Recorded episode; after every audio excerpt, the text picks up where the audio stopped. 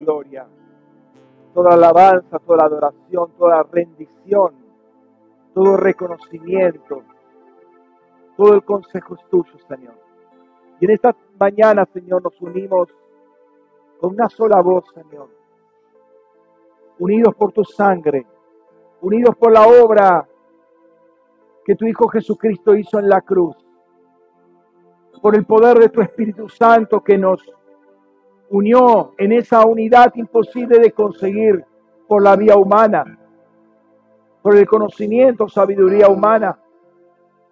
Señor, gracias por ese acto sobrenatural, por lo cual nos hiciste uno. Como uno, Señor, a una misma voz, con un mismo sentir, queremos declararte toda la gloria y la honra que te corresponde. Y no queremos que sea algo de labios, sino que así como los ancianos rendían sus coronas y te daban gloria, Señor, nosotros rendimos todo para darte la gloria que corresponde.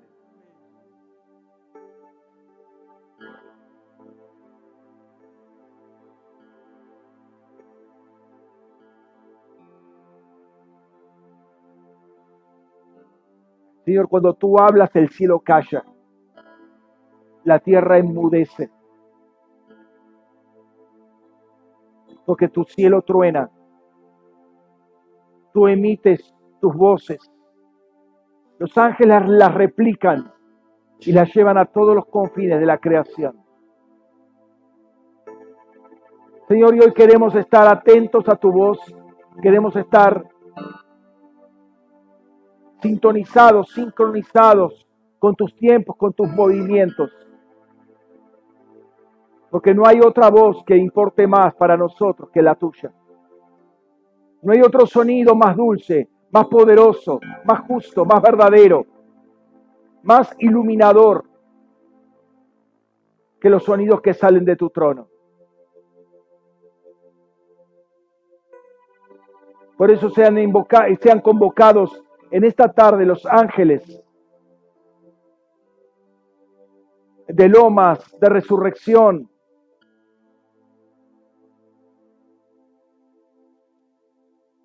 el ángel de Rosario y los ángeles que tú has asignado para que estuvieran en esta reunión. Los ángeles escribas para que se tome nota de todo lo que se dice y no caiga palabra por tierra.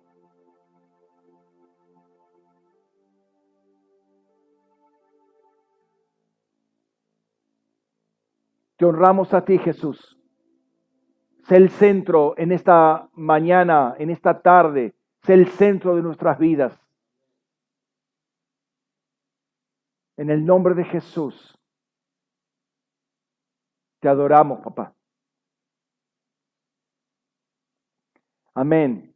Pueden tomar asiento, hermanos. Buen día. Dios les bendiga a los que están siguiéndonos por internet. Gloria al Señor. Eh, pueden tomar asiento, hay asientos acá, porque están todos alejados? Y total no voy a tomar examen. Así que no es necesario copiarse. No sé, esa, esa idea de siempre sentarse atrás de todo. Gloria al Señor. Quiero que hablemos un poco sobre no solamente de la resurrección de Cristo, sino lo que implica para nosotros esa resurrección. ¿Sí? Cómo la resurrección enmarca nuestra vida, define nuestra vida. Quiero ir con ustedes a un pasaje largo, primera de Corintios 15. Vamos a leer los primeros 34 versículos. No voy a hablar de todos ellos, sobre todo ahí les voy a mostrar un paréntesis que hace el apóstol Pablo, del cual no voy a hablar, eh, porque, porque no tengo tiempo, simplemente, ¿no? Eh, quizás la vez que viene podamos extendernos sobre eso, ¿no? Pero leemos a partir del versículo 1. Y os doy a conocer, hermanos, la buena, la buena noticia que os anuncié, la cual también recibisteis en la cual también estáis firmes, por la cual también si os aferráis a la palabra que os anunciéis, sois salvos si no creísteis en vano. Porque primeramente os entregué lo que también recibí, que Cristo murió por nuestros pecados conforme a las escrituras, que fue sepultado y que fue resucitado al tercer día conforme a las escrituras, y que se apareció a Cefas y después a los doce, y después apareció a más de 500 hermanos a la vez, la mayoría de los cuales aún vive y algunos ya duermen. Después se apareció a Jacobo, después a todos los, los apóstoles, y al último de todos, como un abortivo, se apareció también a mí, que, no, que soy el más insignificante de los apóstoles, y no soy digno de ser llamado apóstol, porque perseguía a la iglesia de Dios. Pero por la gracia de Dios soy lo que soy, y su gracia hacia mí no ha sido en vano. Al contrario, trabajé más que todos ellos, pero no yo, sino la gracia de Dios conmigo. Pues bien sea yo, bien sean ellos, así proclamamos y así creísteis. Pero si es proclamado que Cristo ha resucitado de los muertos, ¿cómo dicen algunos entre vosotros que no hay resurrección de los muertos? Pero si no hay resurrección de los muertos, tampoco Cristo ha resucitado. Y si Cristo no ha resucitado, vana entonces es nuestra proclamación y vana vuestra fe. Y hasta somos hallados testigos falsos de Dios porque testificamos contra Dios que resucitó a Cristo, al cual no resucitó si es que los muertos no son resucitados. Porque si los muertos no son resucitados, tampoco Cristo ha resucitado. Y si Cristo no ha resucitado, vuestra fe es inútil. Aún estáis muertos en pecados. Y también los que, duermen, y también los que durmieron en Cristo perecieron. Si solo para esta vida esperamos en Cristo, somos los más dignos de lástima de todos los hombres. Pero ahora Cristo ha sido resucitado de entre los muertos como primicia de los que duermen, porque así como la muerte vino por medio de un hombre, también por medio de un hombre la resurrección de los muertos. Porque así como en Adán todos mueren, así también en Cristo todos serán vivificados. Pero cada uno en su orden. Cristo, que es las primicias, luego los que son de Cristo en su venida, luego el fin, cuando entregue el reino al Dios y Padre, cuando suprima todo imperio y toda autoridad y poder, porque es necesario que Él reine hasta que ponga a todos sus enemigos bajo sus pies. Y el postrer enemigo a ser destruido es la muerte. Porque todas las cosas sometió bajo sus pies. Al decir todas las cosas le han sido sometidas, claro es que está exceptuado aquel que le sometió todas las cosas. Y cuando le haya sido sometido todas las cosas, entonces también el Hijo mismo se sujetará al que le sujetó todas las cosas a él, eh, para que Dios sea todo en todos. Si no es así, ¿qué harán los que se bautizan por los muertos? Si es que ninguna, si es, si de ninguna manera los muertos resucitan, ¿qué entonces? ¿Por qué entonces se bautizan por ellos? ¿Y por qué nosotros estamos en peligro a toda hora? Pero la gloria que tengo, eh, pero, perdón, por la gloria que tengo de vosotros en Cristo Jesús, nuestro Señor, cada día, ay, perdón, em, cada día muero. Si como hombre batallé contra fieras en Éfeso, ¿qué provecho obtuve si los muertos no resucitan? Comamos y bebamos, porque mañana moriremos. No os dejéis engañar las malas compañías corrompen las buenas costumbres. Volved, pues, perdón, volved como es justo a la sensatez y no sigáis pecando, porque algunos no tienen conocimiento de Dios. Para, eh, lo hablo para vuestra vergüenza. El tema de la resurrección es central en nuestra vida porque literalmente cambia absolutamente todo. ¿sí? Lo hace totalmente nuevo todo, la resurrección. Es algo que ningún ser humano antes había experimentado, la resurrección de Cristo, que recién con la resurrección de Cristo eso tiene lugar, ¿no? Es decir, la victoria de Cristo en la cruz, lo que decimos siempre, cambió los cielos. Y esto que cambió los cielos no es una metáfora, no es algo que está, está lindo, pero a mí no me afecta. Eh, es que el cambiar los cielos, eh, perdón,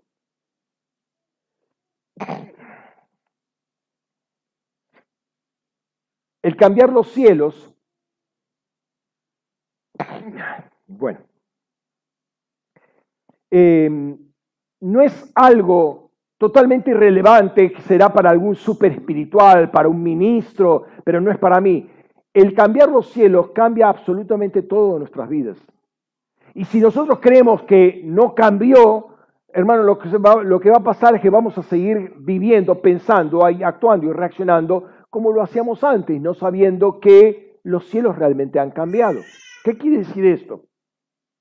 Esto, esto que los cielos cambiaron nos pone a nosotros una plataforma completamente diferente para vivir, obviamente. Y tenemos que aprender a ver todo desde esa nueva plataforma. Hay gente que todavía sigue viviendo bajo la vieja plataforma. Es decir, todavía no se desayunó que los cielos cambiaron.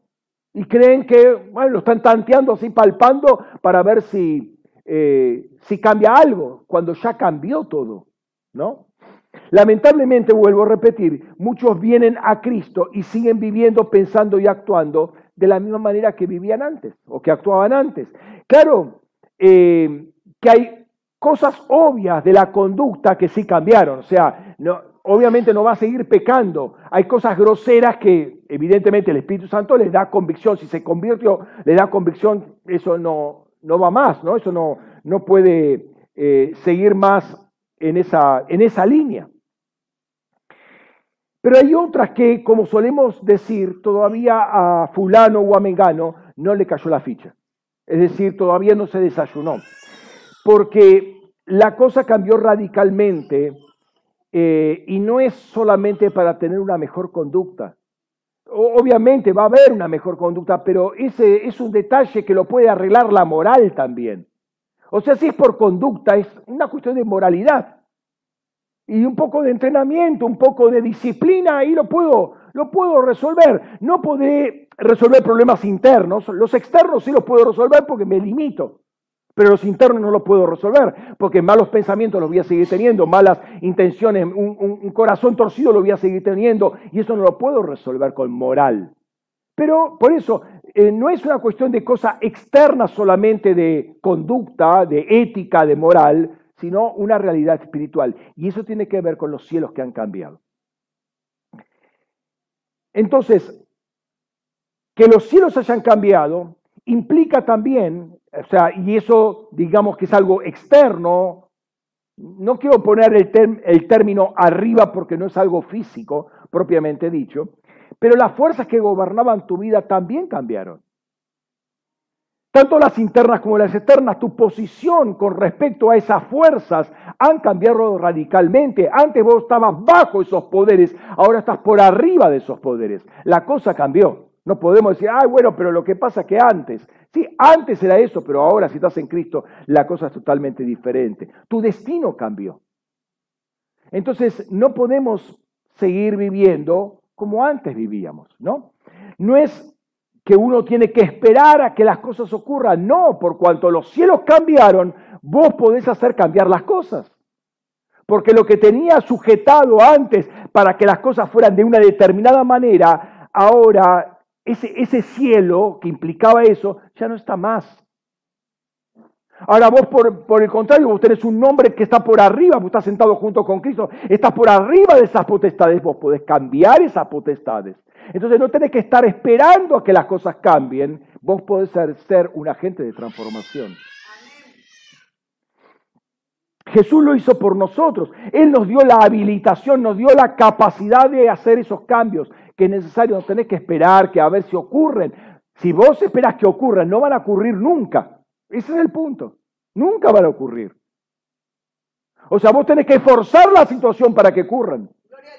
Porque tenés el poder. Eh, los cielos cambiaron, tenés el poder para que, para que ocurran. ¿Me están siguiendo? Hemos visto algunos aspectos de la resurrección en todo este, en estos, no sé cuántas veces estemos, eh, cuántos domingos estuvimos hablando de la resurrección. Si uno se pone a pensar, no son más que beneficios que hemos recibido de parte de Dios. Obvio. O sea, más perjuicio que el pecado no podemos tener. Más perjuicio de que la maldición que puso ese pecado no podemos tener. Más, más perjuicio que todo un, un cielo atravesado contrario al Evangelio no podemos tener. Bueno, Dios cambió todo eso. O sea que recibimos beneficio tras beneficio. Ya el pecado había condicionado mucho nuestras vidas, había estropeado mucho nuestra vida. Entonces todo lo que viene ahora de parte de Dios es para arreglar todo eso, para sanar, para restaurar, etc. ¿Qué quiero decir con esto? El pecado desacomodó muchas cosas de nuestra vida. Cuando vivíamos en el mundo, vivíamos tratando de salvar las situaciones, algunos más exitosamente que otros, pero queríamos ver cómo podíamos zafar de muchas situaciones, uy, que me viene esto, que me viene aquello. Entonces, eh, lo manejo, lo piloteo de alguna manera, ¿sí? Eh, con, la sabiduría, con la cancha, con el contacto, con la, con la puerta que me abre fulano, con la llave que me da sutano, lo trataba de manejar. Pero noticia, todo eso cambió, no puede seguir de la misma manera. Porque si no, ¿cuál es el sentido de la resurrección de Cristo? A esta altura, yo voy a poner un ejemplo del contexto social, pero me iba a ser muy largo este, explicarlo todo para no pecar de simplista y, no diga, no, pero este, hay, otras variables, y es cierto, había muchas variables, y se hacía muy complicado poner un ejemplo. Entonces dije, bueno, voy a poner un, un ejemplo de la historia de Jesús, porque Jesús tiene esa, esa particular de dar una palabra y tiene un abanico de aplicaciones impresionantes y es, y es siempre apta, ¿no? Entonces, recurre un pasaje de Jesús que resume esta situación muy bien y ustedes la van a entender.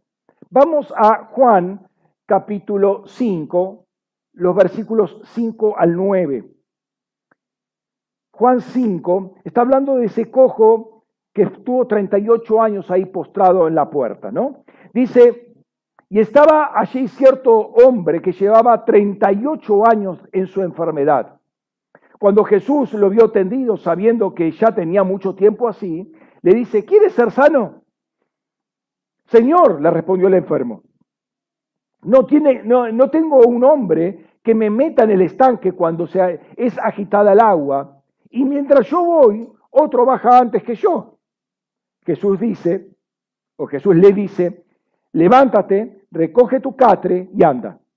E inmediatamente el hombre quedó sano y eh, recogió su catre y echó a andar. Y aquel día era sábado.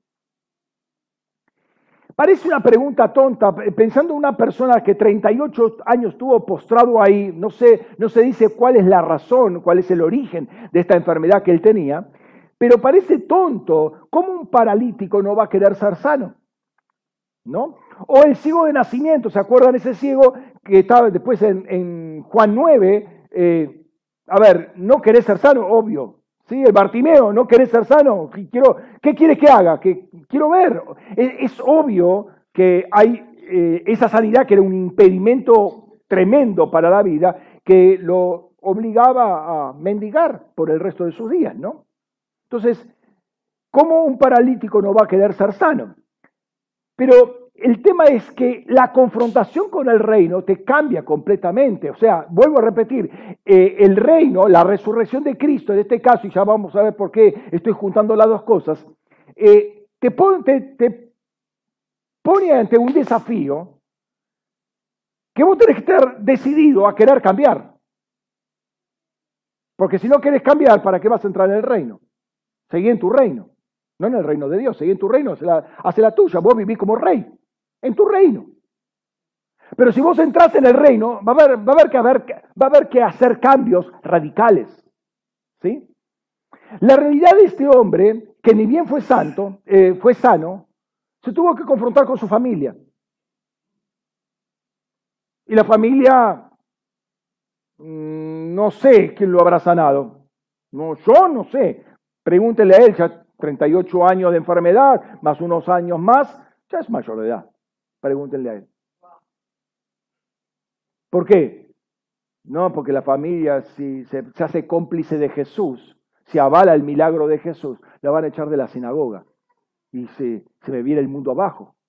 Me, echan de la denominación. Se me echan, se me, claro, me, me, quedo solo en la vida. Y el, segundo, y el segundo punto, que él fue sanado y tomó su catre en día de reposo. O sea que tenía que desafiar al sistema religioso en ese momento, pero una orden de Jesús. El mismo que te decía, levántate, dice, toma tu catre. Y me importa tres bledos si es sábado o no es sábado. Ahora, era un desafío bastante grande para romper toda una estructura mental, religiosa, de años, mínimo 38, pero era mucho más, obviamente, eh, y se diría de siglos, de todo este judaísmo que lo limitaba a hacer ciertas cosas. ¿Por qué? Por tradición de los hombres, ¿no? Entonces, eh, la gente que confía en los sistemas, en las organizaciones humanas y o religiosas, cree que tiene un gran respaldo. ¿Eh? El respaldo de la denominación, el respaldo de, de mi pastor, el respaldo. Siempre busca el respaldo humano o el respaldo organizacional y se cree seguro.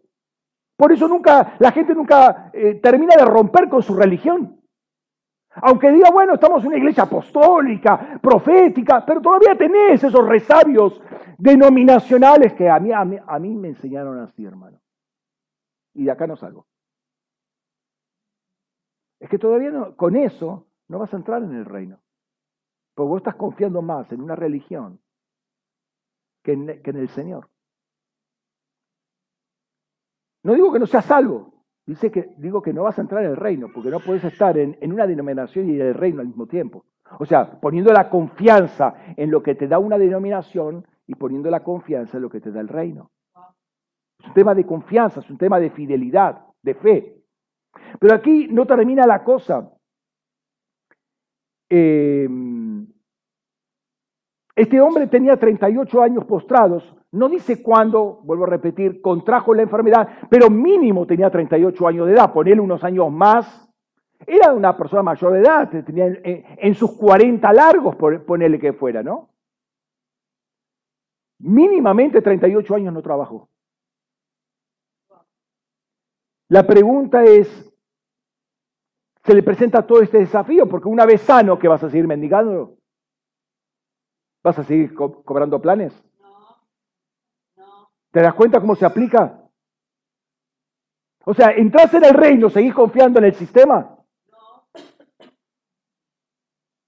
O sea, ¿querés entrar o no querés entrar? Ese es el punto, esa es la pregunta. Pero date cuenta que vos entras en un sistema y hay un desafío. Eh, ahora tenés, levantate. Yo no te levanta, vos levantate. Yo te sané. Ahora vos levantate. Toma tu catre, desafía el sistema y anda, sé libre. ¿Me siguen?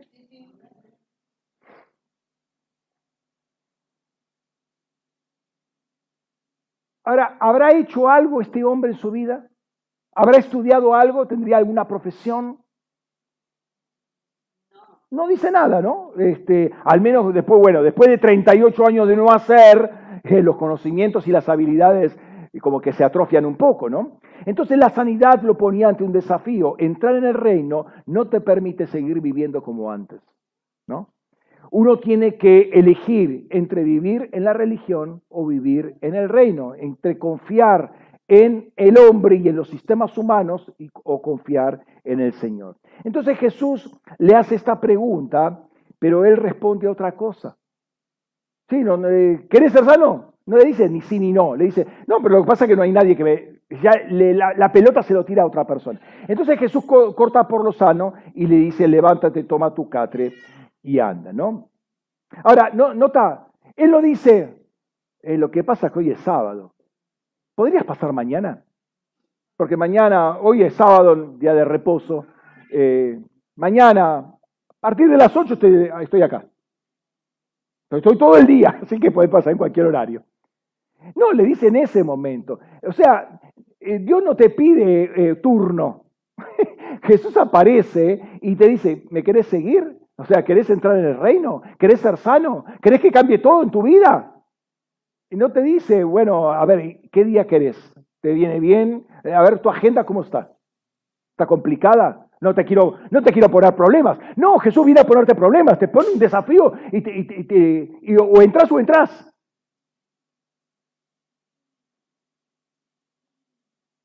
El reino viene en forma inoportuna porque te está desafiando a la fe. ¿Por qué? Porque no es que, y ahí, bueno, y no sabe lo que va a pasar, es que ya Él resolvió todas las cosas que van a pasar. Ese es el punto, esa es la fe que uno tiene. O sea, cuando uno abre la puerta del reino, ya tenés el camino hecho. Ya Dios lo trazó desde antes del comienzo del tiempo, antes de la fundación del mundo. Él ya trazó el camino para andar por ese camino. O sea, no tenés que improvisar absolutamente nada, solamente caminar por el camino que el Señor te dio. Ese anda es lo que tenés que hacer, es levantarte y andar. Lo otro es habilitación que hizo Dios. Entonces el punto, el punto es que muchas veces creemos que Dios no tiene previsto todo lo que va a pasar. O sea, no tenemos poco conocimiento de Dios que es lo que va a decir Pablo. Tenemos poco conocimiento de Dios, creemos que Dios va a fallar, creemos que Dios se puede equivocar, que no tiene todos los recursos y, nos hacemos todo un matete en la cabeza, pero es que finalmente no estamos conociendo a Dios. O sea, Dios no nos empuja a un precipicio, jamás y nunca, eso no es el carácter de un padre. O sea que el padre va, a poner en un precipicio a su hijo a ver si, si, confía o no confía. No, lo va a tener sujeto. Si quieres mirar, pero te, te sujeto. Entonces él te abre una puerta y no es que, bueno, ahora anda tanteando a ver si hay algo. No, no, obviamente hay un camino, está todo preparado ya. Lo único que tenemos que hacer es andar en ese camino. Y fíjate lo que dice eh, Efesios 2.20 porque somos hechura suya, creados en Cristo Jesús para buenas obras, para obras buenas, las cuales Dios preparó de antemano para que anduviéramos en ellas. O sea, ya preparó las obras. Obviamente preparó el camino. Nosotros tenemos que andar en ellas. Ni siquiera tenemos que hacerlas, tenemos que andar en ellas. Las buenas obras son las que Dios preparó para nosotros. O sea, Él abre la puerta, está, el camino está abierto para nosotros. Ahora nosotros tenemos que andar por Él. El tema es que no creemos justamente este, este versículo, no lo estamos creyendo, porque creemos que todavía tenemos que pelearla nosotros. Tenemos que resolver los problemas nosotros, cuando ya Él los resolvió. La vez pasada habíamos terminado eh, justamente sobre esto, no lo había así. Eh, había reflexionado en, la conclusión sobre este versículo, no lo había puesto, pero habíamos terminado en este punto. Él preparó caminos a seguir. La pregunta es, de nuevo, ¿quieres ser sano o quieres entrar al reino? ¿Eh? Pero después de esto, si bien, ni bien abrimos la puerta, el Señor ya preparó un camino para nosotros. Abrir esa puerta, ese levántate y anda, nos pone en una nueva perspectiva, una nueva plataforma, ¿sí? una nueva cosmovisión totalmente inimaginable antes. ¿Por qué? Porque estábamos bloqueados por el pecado. O sea, antes estábamos muertos en delitos y pecados, no entendíamos absolutamente nada. Por la gracia de Dios viene la palabra, genera fe, abrimos la puerta y inmediatamente eh, el, el, panorama se nos cambia. O sea, debería, debería ocurrir eso. ¿Por qué? Porque empezamos a tener la habilitación sobrenatural. Dios nos cambia en nuestra naturaleza. Empezamos a ser copartícipes de la naturaleza divina. O sea, hay algo que cambió radicalmente en el momento que el Señor abrió la puerta. Cuando le dijimos sí, queremos, queremos pasar, ¿no? Esta, está obviamente la alegría de la sanidad, pero inmediatamente hay un cambio de vida. Muchos, por muchos años, eh, nosotros estuvimos, nosotros, general, estuvimos eh, estructurados eh, dentro del mundo evangélico a ciertas creencias evangélicas tradicionales. Pero el Espíritu Santo en un momento vino y nos dice, levántate y anda. O sea, te, te cambia, te abre otra puerta. ¿Qué vamos a decir nosotros? No, no, donde estamos nosotros está mejor. Eh, en tal caso vení después, porque ahora tengo muchos problemas, la familia, tengo toda la familia hecha patas para arriba. Pero ¿para qué te crees que viene el Señor? Para arreglar de tu familia. No, no, lo que pasa es que ahora, mira, tengo un problema económico muy pesado, pero ¿para qué te crees que viene el Señor? Para darte una salida porque estás ahorcado y no podés resolverlo, pero viene. El punto es si vos le vas a creer al Señor o no o seguís en tu postura. O sea, el Señor te dice, ¿quieres ser sano? ¿Quieres ser libre de la deuda? ¿Quieres resolver el problema familiar? ¿Quieres resolver tu matrimonio, tu hijo que está perdido? ¿Quieres resolverlo? No, pero puedes venir en otro momento porque tengo muchos problemas en este momento. No tengo agenda.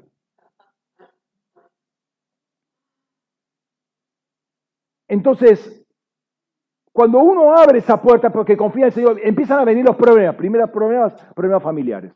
No, pero ¿cómo es esto? Ah, que te lavaron la cabeza ahora. Y, muchos vivimos esa, esa experiencia contra los familiares, que más atados y confiados en las religiones y en los sistemas religiosos humanos que abrirse al reino, ¿no? Reino, el rey, pero, ¿me está diciendo del reino de Dios? De lo, de lo profético, no, están todos mal esos pibes. Entonces el primer problema son los lazos familiares y afectivos que creen más en la religión que el reino. Y te hacen romper, y te hacen romper con ellos, en el sentido no de mandarlos a pasear, sino de poner una separación, pero lo segundo, romper con la religión. Son los dos lazos, los dos puntos los, con los primeros que te confrontás cuando querés abrir la puerta. Y algunas veces uno ama más a la familia que al reino de Dios. Y por causa de la familia, no, me meto en estas cosas. Estás confiando que la familia te puede dar más. Cuando son vínculos naturales, afectivos, valiosos, respetables, dice, pero la, la honra y la gloria primero se le, da, se le da a Dios. Porque es el que puede resolver todos los problemas de tu familia.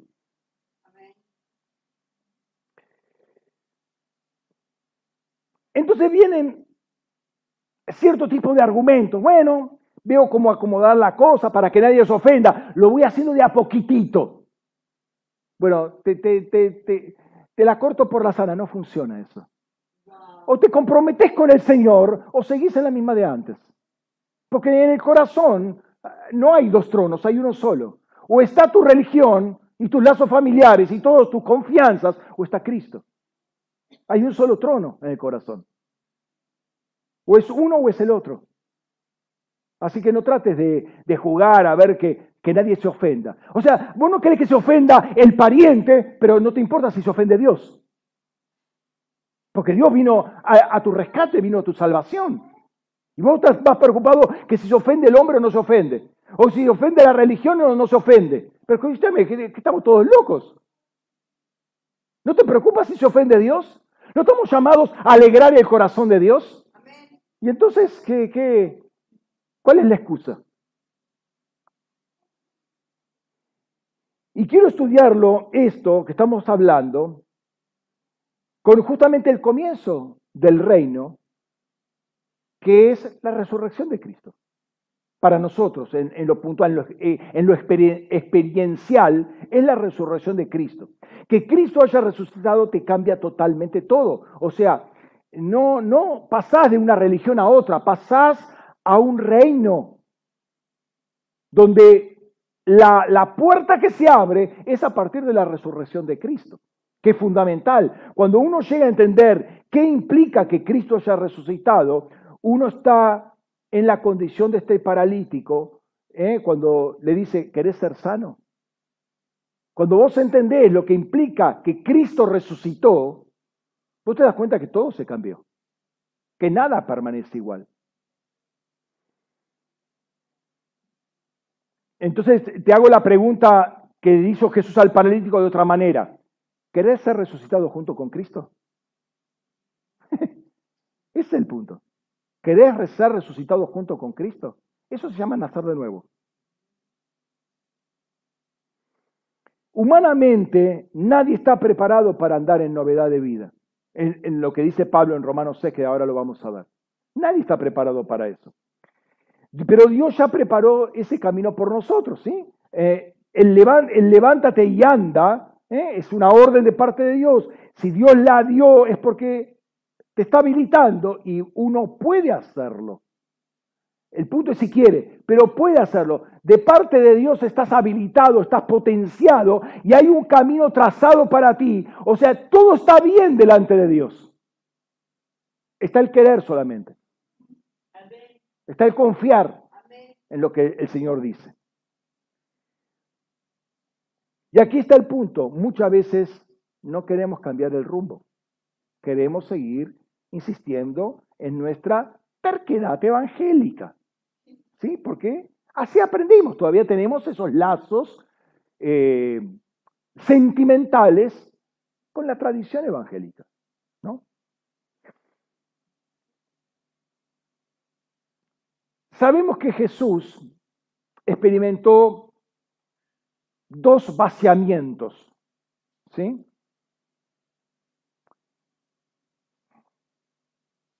Podríamos decir que hubo dos muertes de Jesús, entre comillas, muertes. Dos muertes de Jesús. Dos vaciamientos. Uno que aconteció en la eternidad, la inmolación eterna del Cordero. ¿Sí? Antes de todos los tiempos, para que los tiempos fueran, para que la creación fuera, un vaciamiento de Cristo. Él entra a, un mundo para ordenarlo, pero entra como siervo, entra como el ángel de Jehová, entra como una cantidad de, como un ángel literalmente. Y un segundo vaciamiento es cuando Él se encarna, eh, eh, si se encarna, entra en el mundo físico, espacio-temporal, y se humilla hasta la muerte y muerte de cruz. Y hay una resurrección que abarca, que eh, hace unir esos dos vaciamientos en una sola glorificación. ¿Me siguen? Ese vaciamiento técnicamente es la palabra kenosis, que no es vaciar, ¿no? Kenosis, vaciamiento. Entonces, esa segunda eh, kenosis que hace cuando se pone en, condición de, ser humano, en semejanza de, de hombre, y se humilla hasta la muerte y muerte de cruz, ¿sí? va a ser seguido inmediatamente por la resurrección, Dios lo levanta, le da el nombre arriba de todo nombre, lo glorifica, etcétera, etcétera, y lo sienta a su diestra, ¿no? Y eso está en Filipenses capítulo 2, versículos 6 al 11, vamos a leer ese pasaje, el cual dice, existiendo en la forma de Dios, no consideró aprovecharse de ser igual a Dios. Esa es su kenosis en, la parte espiritual. Acá no hay, no hay tiempo todavía, esto está en la eternidad. Sino que se vació a sí mismo tomando la forma de esclavo, de siervo, es el siervo sufriente, ¿sí? haciendo semejante a los hombres. Y mostrándose la apariencia de hombre, acá está ya la encarnación, y, y mostrándose la apariencia de hombre, se humilló a sí mismo, haciéndose obediente hasta la muerte y muerte de cruz. Por lo cual, acá viene la resurrección, por lo cual Dios también lo exaltó hasta lo sumo y le dio el nombre que es sobre todo nombre, para que en el nombre de Jesús toda rodilla, se doble toda rodilla de los que están en los cielos y en la tierra y debajo de la tierra, y toda lengua confiese que Jesucristo es Señor para la gloria del Dios Padre. Entonces, la primera parte se, se desarrolla en el ámbito espiritual, la segunda parte se desarrolla en la, la parte física, ¿sí? Estamos hablando del su kenosis en la inmolación, su kenosis, hasta llegar a la, a la, muerte, a la crucifixión y después su, su resurrección. Ahora, antes de empezar este pasaje, Jesús le dice a los, perdón, Pablo le dice a los eh, filipenses, tened entre vosotros este sentimiento que también hubo en Cristo Jesús. La palabra sentimiento es pobre en su traducción. Más que todo es tener la misma mentalidad y trabajar con la misma pasión, ponerle sí ahí toda la garra, todos los sentimientos de esa mentalidad que hubo en Cristo Jesús. O sea que de alguna manera nosotros tenemos que seguir el camino que hubo en Jesús. ¿Me está siguiendo? Eh, no voy a profundizar sobre esto porque todo es parte de lo que vamos a ver en febrero, Filipenses. Así que lo dejo ahí, ¿eh? la, la escuela que vamos a tener. Pero de alguna manera te está diciendo algo. Hay un verdadero discipulado, que no si no seguís el modelo de Cristo, no hay discipulado, todo lo demás está algo trucho muy, muy facilongo, muy religioso. Este es el verdadero discipulado. Esto tiene, este sentimiento tiene que estar en cada uno de nosotros también. Pero quiero retomar eh, algo que retomar algo que vimos hace algunas semanas atrás, tal vez no tan completo. Lo voy a leer simplemente, después Pablo lo va a resumir con tres palabras. Todo esto lo va a resumir, lo vamos a ver al final. Lo va a resumir con tres palabras. Quiero que vayamos a Romanos capítulo 6, 4 al 14, leer el contexto general, no voy a profundizar porque lo que quiero hablar es de 1 de Corintios 15, no de esto, pero es necesario tocar este punto. Dice, Romanos capítulo 6, 4 al 14. Por tanto, fuimos sepultados juntamente con él para muerte por el bautismo para que así como Cristo fue resucitado de entre los muertos por la gloria del Padre, así también nosotros andemos en una vida nueva o en novedad de vida como otras traducciones. Porque si hemos sido unidos a Él en la semejanza de su muerte, ciertamente también lo seremos en la semejanza, eh, bueno, en la de la resurrección. Sabiendo esto, que nuestro viejo hombre fue crucificado con él, a fin de que el cuerpo pecaminoso fuera desactivado para no servir más al pecado. Porque el que murió ha sido justificado del pecado. Y si morimos con Cristo, creemos que también viviremos con Él. Sabiendo que Cristo, habiendo sido levantado de entre los muertos, ya no muere, la muerte no se enseñoría más de Él porque la muerte que murió, la murió al pecado una vez por todas, mas la vida que vive, la vive para Dios. Así también vosotros, considerados muertos al pecado, pero vivos para Dios en Cristo Jesús. No reine pues el pecado en vuestro cuerpo mortal para obedecer sus concupiscencias, ni tampoco ofrezcáis vuestros miembros como instrumento de iniquidad para el pecado, sino ofreceos a vosotros mismos perdón, sino ofreceos vosotros mismos a Dios como viviendo fuera de los muertos y vuestros miembros a Dios como instrumentos de justicia, porque el pecado no se enseñoreará, enseñoreará de vosotros, pues no estáis bajo la ley, sino bajo la gracia. Entonces, este pasaje muestra que Cristo murió y resucitó. Y nosotros nos unimos a Él en su muerte y estamos unidos a Él en su resurrección. ¿Sí? Ahora, ¿qué es unirse a Él en su muerte? No es meterse adentro de la pileta.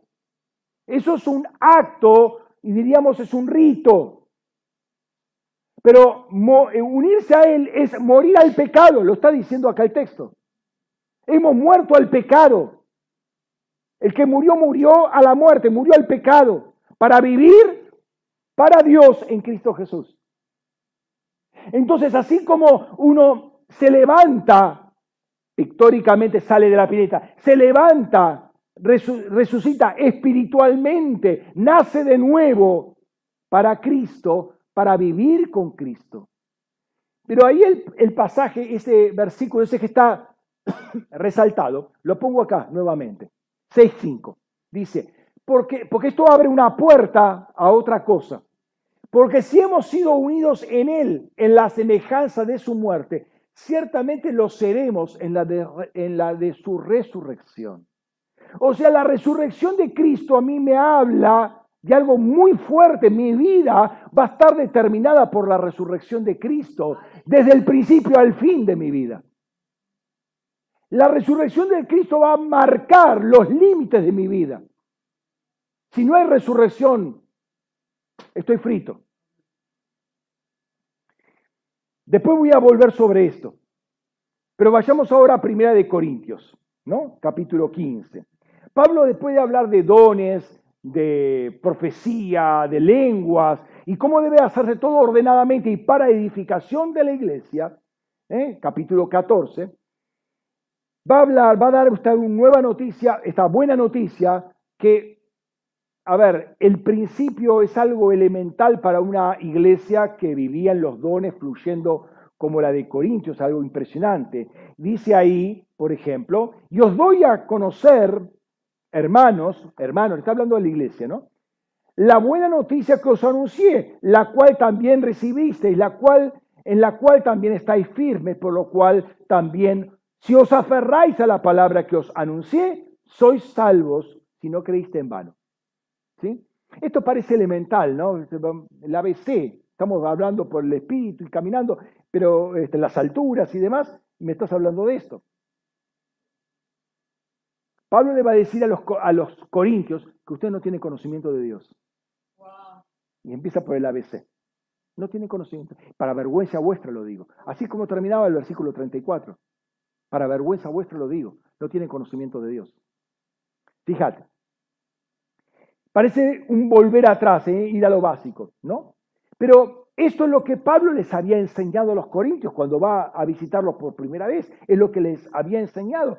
Y como que hay que reforzar esto, hay que mm, volver una y otra vez en las cosas básicas porque nos metemos en los vericuetos del espíritu y nos olvidamos de las raíces y eso puede ser peligroso también, ¿no? Entonces hay que refrescar. De hecho, Pedro lo está diciendo, que va a volver a refrescar todo esto para que lo tengan siempre bien claro. Entonces sigue el pasaje, vamos a los versículos 3 al 7, y dice, porque primeramente os entregué lo que yo también recibí. Esto no lo vivió Pablo en persona, esto lo recibió Pablo. ¿Por qué? Porque no lo vivió. ¿Qué cosa? Que Cristo murió por nuestros pecados, conforme a las Escrituras, que fue sepultado y fue resucitado al tercer día, conforme a las Escrituras. Esto no lo vivió físicamente Pablo, lo recibió. Eh, y que se le apareció a Cefas y después a los doce. Esto todavía, eh, el domingo, lunes, de, después de la resurrección ocurrió eso. ¿sí? Y después a los doce. Y después se le apareció a más de 500 hermanos a la vez, la mayoría de los cuales aún viven y algunos ya duermen, o sea, ya pasaron a mejor vida. Después se apareció a Jacobo y después, de a y después a todos los apóstoles. Hubo muchos testigos de la resurrección física de Jesús. Entiendan eso, resurrección física de Jesús. Recuerden que primero Jesús hace una, keno, una kenosis espiritual, una renuncia, para hacer después una kenosis física. ¿sí? Muere como un criminal en la cruz. Pero la resurrección de Cristo junta estas dos, estos dos vaciamientos en un solo acto. Entonces, muchas personas vieron la resurrección física y fueron testigos de la resurrección física, ¿no? 500 eh, al mismo tiempo. Noten que en Pentecostés había 120, o sea, 380 desaparecieron. No aguantaron, tuvieron que esperar 10 días. Em, sí, 10 días. Cuando Dios asciende en el, el, día 40 de resurrección, resurrección, Aparentemente estaban los 500, después aparecieron 120, 380 se borraron. No pueden aguantar 10 días de oración. ¿Cuántos días de oración aguantamos nosotros? Hola, ¿están ahí, no? ¿Están? ¿Cuántos días de oración aguantamos?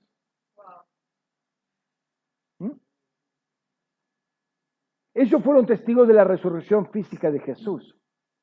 Sin embargo, en los siguientes versículos, Pablo dice otra cosa. Nota lo que dice Pablo. Versículo 8 y 9 dice, y al último de todos, como un abortivo, se apareció también a mí, que soy el más insignificante de los apóstoles y no soy digno de ser llamado apóstol, porque perseguí a la iglesia de Dios. Ahora, lo que me llama la atención es que Pablo no hace ninguna diferenciación entre la aparición física de Jesús con la aparición que tuvo Pablo, que no fue física, fue espiritual. Pablo vio al Cristo glorificado. ya ascendido hace rato. Pero no hace ninguna diferenciación entre una y otra. Es como si que siga el relato. Se le pareció a ellos, se me pareció a mí. Que haya sido físicamente o que haya sido espiritualmente, es lo mismo. Para Pablo es lo mismo. Para él no hay ninguna diferencia. Tiene el mismo peso de verdad, la misma capacidad transformadora, la misma capacidad generadora de fe. Que se te aparezca eh, Cristo físicamente, que se te aparezca espiritualmente. 2 Corintios 5:16 dice lo siguiente, de manera que nosotros de aquí en adelante a nadie conocemos según la carne. Y si aún a Cristo conocimos según la carne, ya no lo conocemos más así. O sea, ¿qué pasa? A ver, es, es algo que tenemos que entender, que en Pentecostés hay un cambio radical. Baja el Espíritu Santo para testificar acerca de Jesucristo. ¿Eh? En Pentecostés, Dios nos empieza eh, a, a, entrenar a caminar en el Espíritu. ¿Me estás siguiendo? Hasta ahora caminamos en la cara. ¿Qué quiere decir caminar en la cara? No estoy diciendo caminar en el pecado.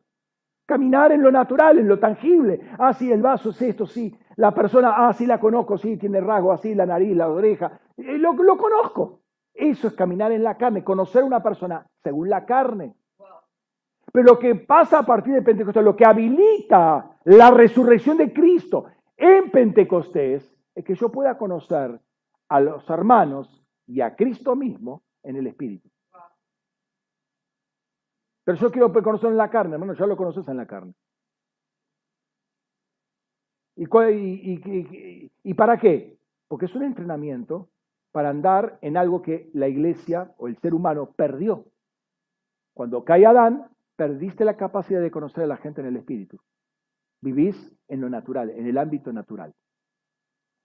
Entonces, eh, eso se extiende a todos nosotros. Nosotros eh,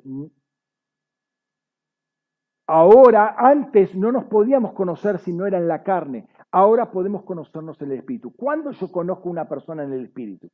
O sea, conocer en la carne, eh, facciones, tamaño, altura, anchura, dimensiones. Uno lo puede conocer, cómo habla, tono de voz, eh, reacciones, lo conozco. Pero eso es algo totalmente tangible. Conocerlo en el espíritu es conocer justamente su espíritu. ¿Y cuándo conozco eso?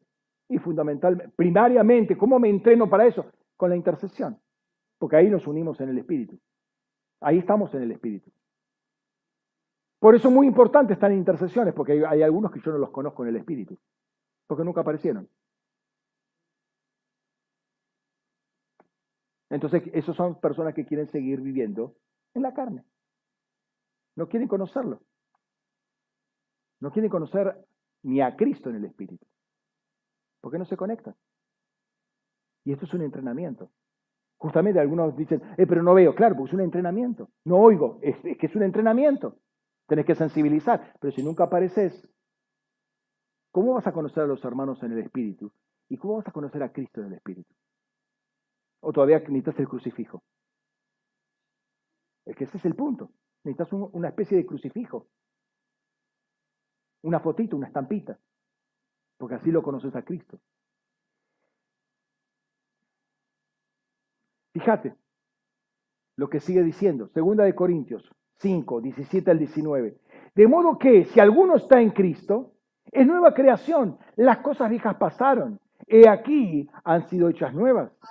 Y todo esto proviene de Dios, que nos reconcilió consigo mismo por Cristo y nos dio el, el servicio de la reconciliación. Esto es, que Dios estaba en Cristo reconciliando al mundo consigo mismo, no tomándoles en, cuenta sus delitos, y puso en nosotros la palabra de reconciliación. La nueva creación que somos hace que las cosas viejas pasaron. ¿Qué son las cosas viejas? Conocer a las personas en la carne, por ejemplo. Andar por vista, por ejemplo. Esas son cosas viejas. Ahora, el nuevo tiempo que empieza desde Pentecostés, o sea, desde la resurrección de Cristo, es que yo puedo conocer, puedo andar por la fe. No, no haciendo matemática, no, no haciendo cálculos a ver si llego o si no llego. No, no, eso no es, eso no andar por fe, eso es andar por matemática. Eso es cálculo, eso lo hace cualquier economista, cualquier mundano lo puede hacer. Es más, eh, se lo, puede hacer eh, la persona del Antiguo Testamento. ¿Cómo se, ¿Cómo se contaba el diezmo en el Antiguo Testamento? Calculando. Pero eso no es ahora. ¿Y por qué? Como dije la vez pasada, el domingo pasado en resurrección, ¿por qué todavía habiendo un diezmo de Melquisedec seguimos diezmando al estilo levítico? Porque no andamos en el espíritu, andamos en lo natural todavía. Pastor, ¿y qué es el diezmo de Melquisedec? Mira, lo primero que recibís cuando entras a la congregación es una explicación de lo que es el diezmo de Melquisedec. Y lo tenés en tu chat. Eso quiere decir que todavía estoy aferrado a la religión, a lo que me enseñó la denominación. ¿Se dan cuenta? ¿Se dan cuenta por qué Pablo está diciendo, no tienen conocimiento de Dios?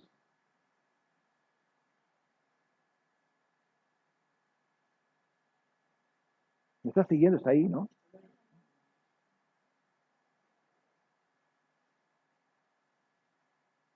¿Qué es conocer a alguien en la carne? Bueno, ya lo sabemos, facciones, conocimiento natural de la persona. ¿no?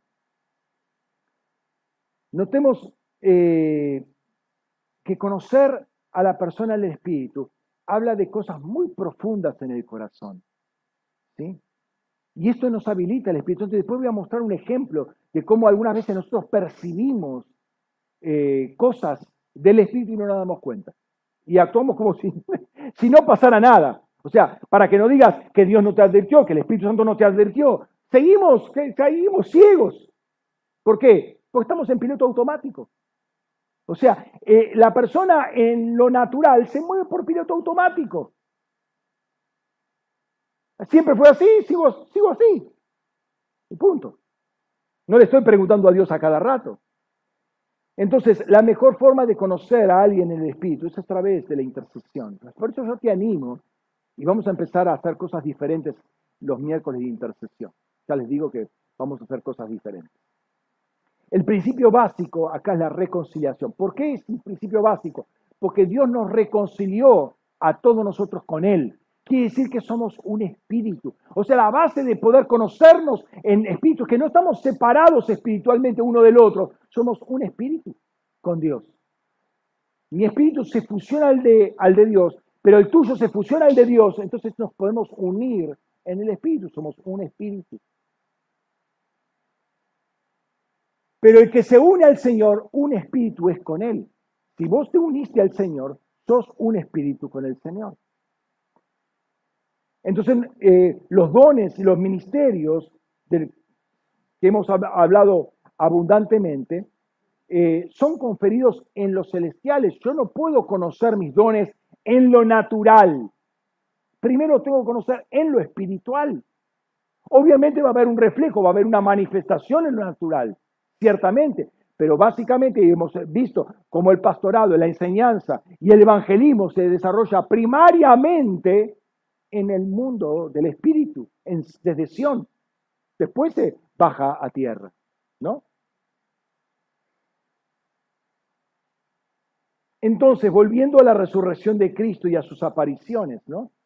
No estamos ahora esperando que Cristo aparezca en la carne para conocer a Cristo. Si vos, ah, bueno, yo estoy esperando a Cristo que aparezca. Si no aparece acá físicamente y lo toco, eh, no voy a creer.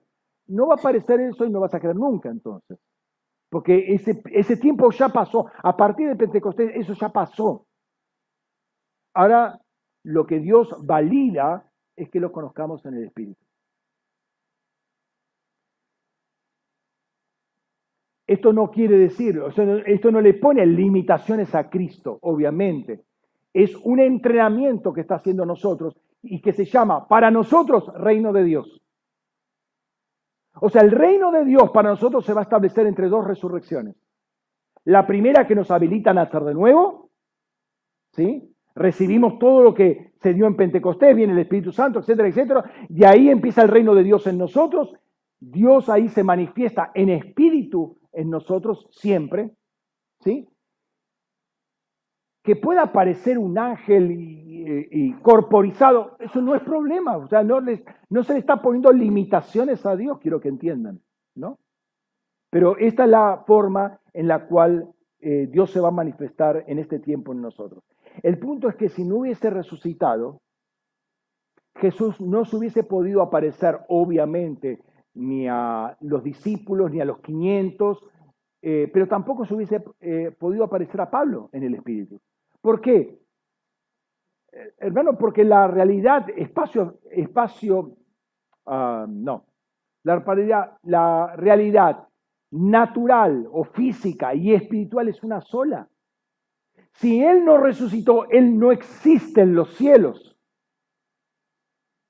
Si no hubiera resucitado, no existiría en los cielos. O sea, difícilmente se puede aparecer a Pablo. Pero si no resucitó, tampoco se puede aparecer a nadie. O sea, que una cosa em, que, se, le haya, se le haya aparecido a Pablo en el Espíritu quiere decir que ascendió. Y quiere decir que el Espíritu Santo vino también. Entonces quiere decir que empezó una nueva era, un nuevo tiempo. ¿Me estás siguiendo? Que Dios necesita ahora aparecerse en la carne para que nosotros podamos vivir en el Espíritu. Justamente, se aparece en el Espíritu, fuimos nacidos, renacidos en el Espíritu para tener una vida que es la vida del reino de Dios, para eh, desarrollar nuestros dones espirituales, nuestra capacidad espiritual, caminar por la fe, no caminar por vista. Es un nuevo estilo.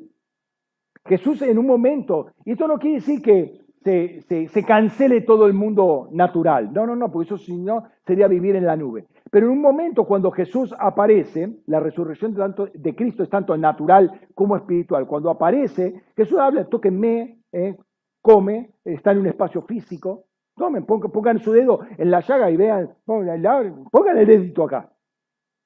O sea, es físico, había resultado físicamente. Pero a partir de Pentecostés, ese Cristo no, se no, aparece más así.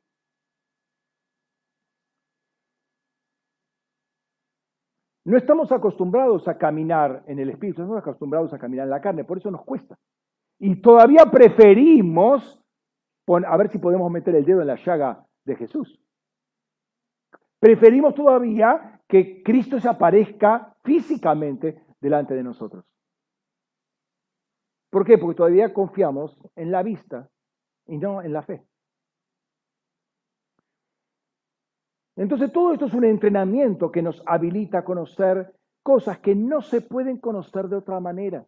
es el punto. Nos está abriendo el panorama em, eh, de un entendimiento que no eh, sería muy eh, distorsionado hacerlo naturalmente. Y lo dice Pablo, fíjate, Primera de Corintios 2, 9 al 14. Antes bien, como está escrito, cosas que ojo no vio, ni oído yo, ni han subido al corazón del hombre, son las que Dios tiene preparado para los que lo aman. Y Dios no las reveló por medio del Espíritu. O sea, las cosas, hay cosas que Dios tiene preparado que no pueden ser captado por los ojos, ni por los oídos, ni se... Va más allá de nuestra imaginación. Las cosas que Dios tiene preparado para nosotros, para los que lo aman. Y Dios no la reveló por medio del Espíritu, porque el Espíritu todo lo escudriña aún las profundidades de Dios. No es la mente humana que escudriña las profundidades de Dios, es el Espíritu. Pues ¿quién de los hombres sabe lo íntimo del hombre sino el Espíritu del hombre que está en él? Así también nadie ha conocido las cosas de Dios sino el Espíritu de Dios. Y nosotros no hemos recibido el Espíritu del mundo, sino el Espíritu de Dios, el Espíritu que proviene de Dios, para que sepamos lo que Dios nos concedió gratuitamente. Nota lo que le está diciendo ahí, para que sepamos lo que Dios nos concedió gratuitamente. Nosotros tratamos de entender con nuestra mente, no es así. Dios nos da el Espíritu para entender en el Espíritu primero y acomoda todo nuestro cerebro para acomodar lo que va a decir ahora las palabras espirituales a las cosas espirituales. Dice, lo cual también hablamos, no con palabras enseñadas por sabiduría humana, sino las enseñadas por el Espíritu, adaptando lo espiritual a lo espiritual. Pero el hombre natural el que vive por los ojos, el hombre natural no acepta las cosas del Espíritu porque para él son necedad y no puede entenderlas porque se han de discernir espiritualmente. Entonces, hay algo que este, lo que habilita a Pentecostés por la resurrección de Cristo es que nosotros podamos tener una unión por medio de la reconciliación, una unión con el Espíritu Santo, una fusión de nuestro espíritu con el Espíritu Santo para que Él nos revele cosas que de otra manera no puede enseñarnos. No habría posibilidad para nuestra mente poder comprender las cosas del Espíritu, las cosas que Dios tiene preparado para los que lo aman. ¿Y quiénes son los que lo aman? Bueno, andate a Juan 15 y vas a ver quiénes son los que lo aman, los que cumplen sus mandamientos, ¿no? Aclaro esto. No es que lo natural no exista y no pueda darse, sino que este es un tiempo donde el Espíritu Santo nos está llevando a una nueva realidad. No es que verlo a Jesús físicamente va a aumentar nuestra fe, no, porque muchos que vieron físicamente la resurrección física de Jesús ya no estaban. Y muchos, Pablo primero, y muchos otros que nunca vieron a Cristo físicamente resucitado, creyeron. Entonces, no es el verlo físicamente que te va a aumentar la, eh, la, fe. Verlo de una manera o verlo de otra da la misma capacidad. Pero ahora este es el tiempo del Espíritu.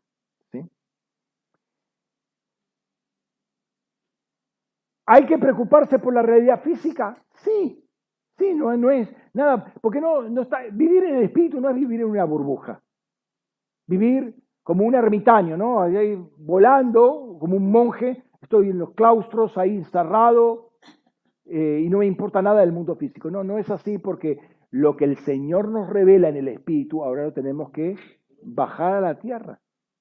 ¿Qué es lo que hacía Jesús cuando estaba entre esas dos, eh, entre esas dos vaciamientos, el, de la inmolación y antes de ir a la cruz. Veía al Padre y bajaba a tierra lo que veía del Padre. ¿Qué tenemos que hacer nosotros? Recibir en el Espíritu cosas y bajarlo a la tierra. Eso es establecer el reino en la tierra. Eso es el reino de Dios. ¿Me, me sigue? Fíjate, Pablo, Jesús lo dice de esta manera, venga tu reino, hágase tu voluntad como en los cielos, también en la tierra. ¿Quién va a hacer bajar el reino? ¿Cómo va a venir el reino? El reino ya vino. Cuando Jesús se va, dejó el reino, está el reino. Entonces, eh, cuando nosotros recibimos algo de parte de Dios, lo vemos, tenemos que bajarlo a tierra. Eso es establecer el reino. Cuando adoramos, eso es establecer el reino. Estamos poniendo una palabra muy, una, adoración, una, presencia de Dios muy fuerte en un determinado lugar, sobre todo cuando este, tenemos una revelación, que es lo que hacía Abraham. Recibía una palabra y, y, hacía un altar ahí, adoraba a Dios y hacía un sacrificio. Marcaba la tierra con la sangre del sacrificio para unir esa revelación a la tierra. Pisó la tierra de esa manera. Nosotros no necesitamos hacer sacrificios sangrientos porque la sangre de Cristo es todo suficiente. Pero así es como viene el reino y cómo se hace la voluntad. Nosotros hacemos la voluntad de Dios, quien los que aman, los que hacen sus mandamientos. Nosotros hacemos la voluntad de Dios, hacemos sus mandamientos, manifestamos que amamos al Señor, Él nos revela cosas, la bajamos a la tierra y establecemos el reino de Dios. ¿Me va siguiendo? Volviendo al capítulo 15,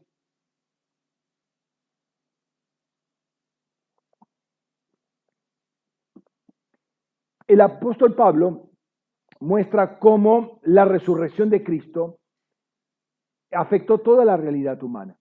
Mm, y eso es lo, que me quiero concentrar ahora. Abre un camino y una nueva esperanza que ya estaba empezando a profetizar desde Génesis capítulo 15. Cuando Pablo, perdón, cuando Abraham ve a toda su descendencia y toda la descendencia lo ve a Abraham, glorificado, porque estaba justificado. El que está justificado está glorificado también. Entonces ya había un vestigio, una, algo profético que vio la descendencia de Abraham. ¿Quiénes son la descendencia de Abraham? Nosotros. Entonces nosotros en el Espíritu ya habíamos visto a Abraham, por esos padres de la fe, justificado, glorificado. Entonces eso ya era profético para nosotros.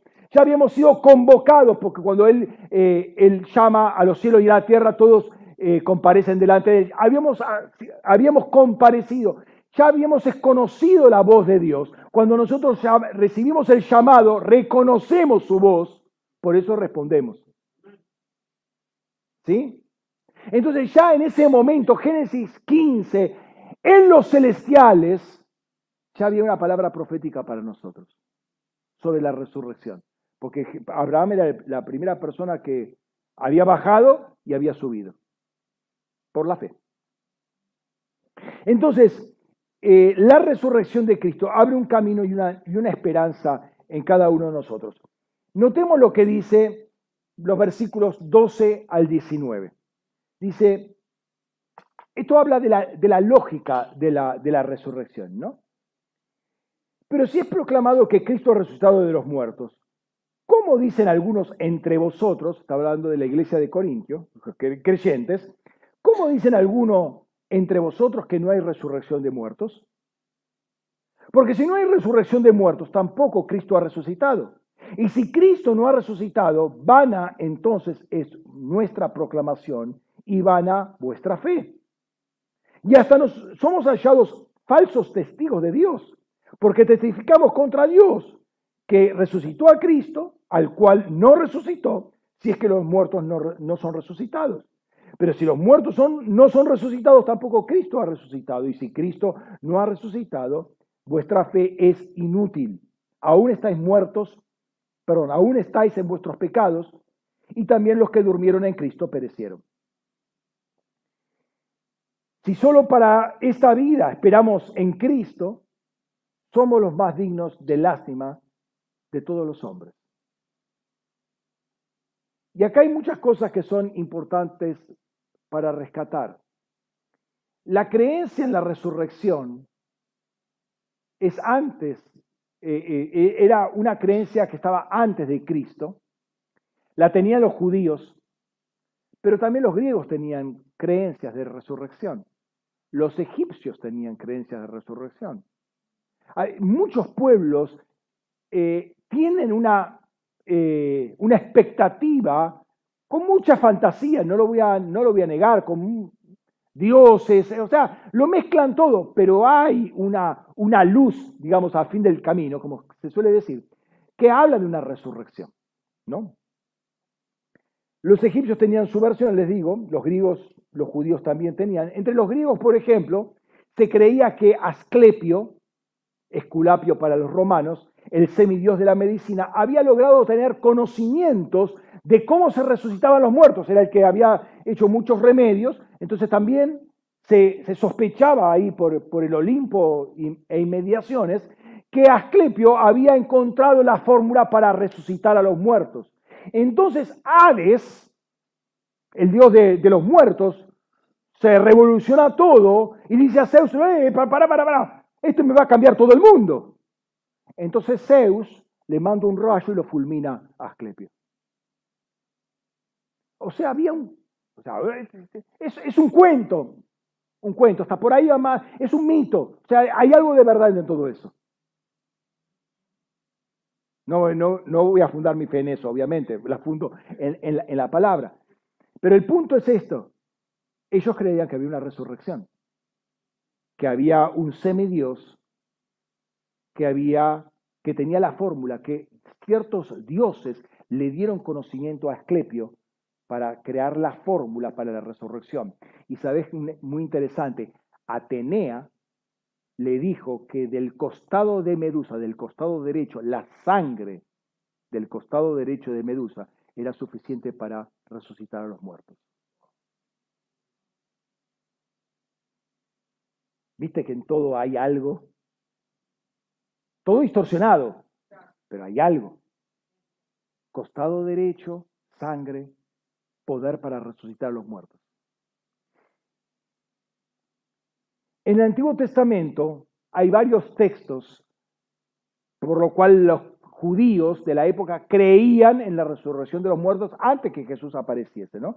Deuteronomio 32, 39, 1 Samuel 2, 6, Salmo 16, 9 y 10, Salmo 103, 3 y 4, Vivificación de muertos, Primera de Reyes 17, 17 al 23, 2 Reyes 4, 31 al 37, 2 Reyes 13, 20 y 21, inclusive resurrección de todo el pueblo de Dios, Ezequiel 37, 1 al 14, Isaías 26, 19, y resurrección individual, Daniel 12, 2 y 3. O sea, no, no pretendo que lo conozcan ahora todo ni lo revisen, después cuando vean el video pueden eh, revisar los textos, pero de alguna manera muestra cómo había una palabra sobre la resurrección, que no se terminaba todo en esta vida, sino que había una vida que iba más allá. ¿sí?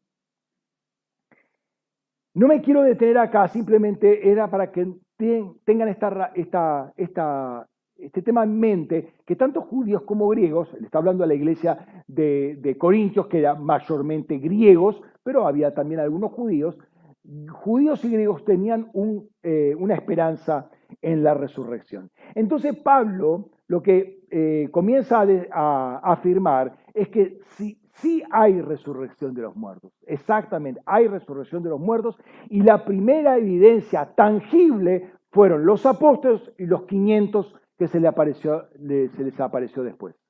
Y después a Jacobo, que era el hermano de Jesús, que medio incrédulo al principio, al final entendió que era eh, que Jesús había aparecido. Y obviamente a Judas también, el, otro hermano de Jesús, que es el que escribe la carta. ¿no? Eh, entonces la pregunta es, ¿cómo dicen algunos entre vosotros, dentro de la iglesia de Corinto, que no hay resurrección de muertos? Y agrega que si no hay resurrección de muertos, tampoco Cristo ha resucitado. Y entonces vana es nuestra programación y vana vuestra fe. Y esto es muy importante porque el fundamento de nuestra fe es la resurrección de Cristo.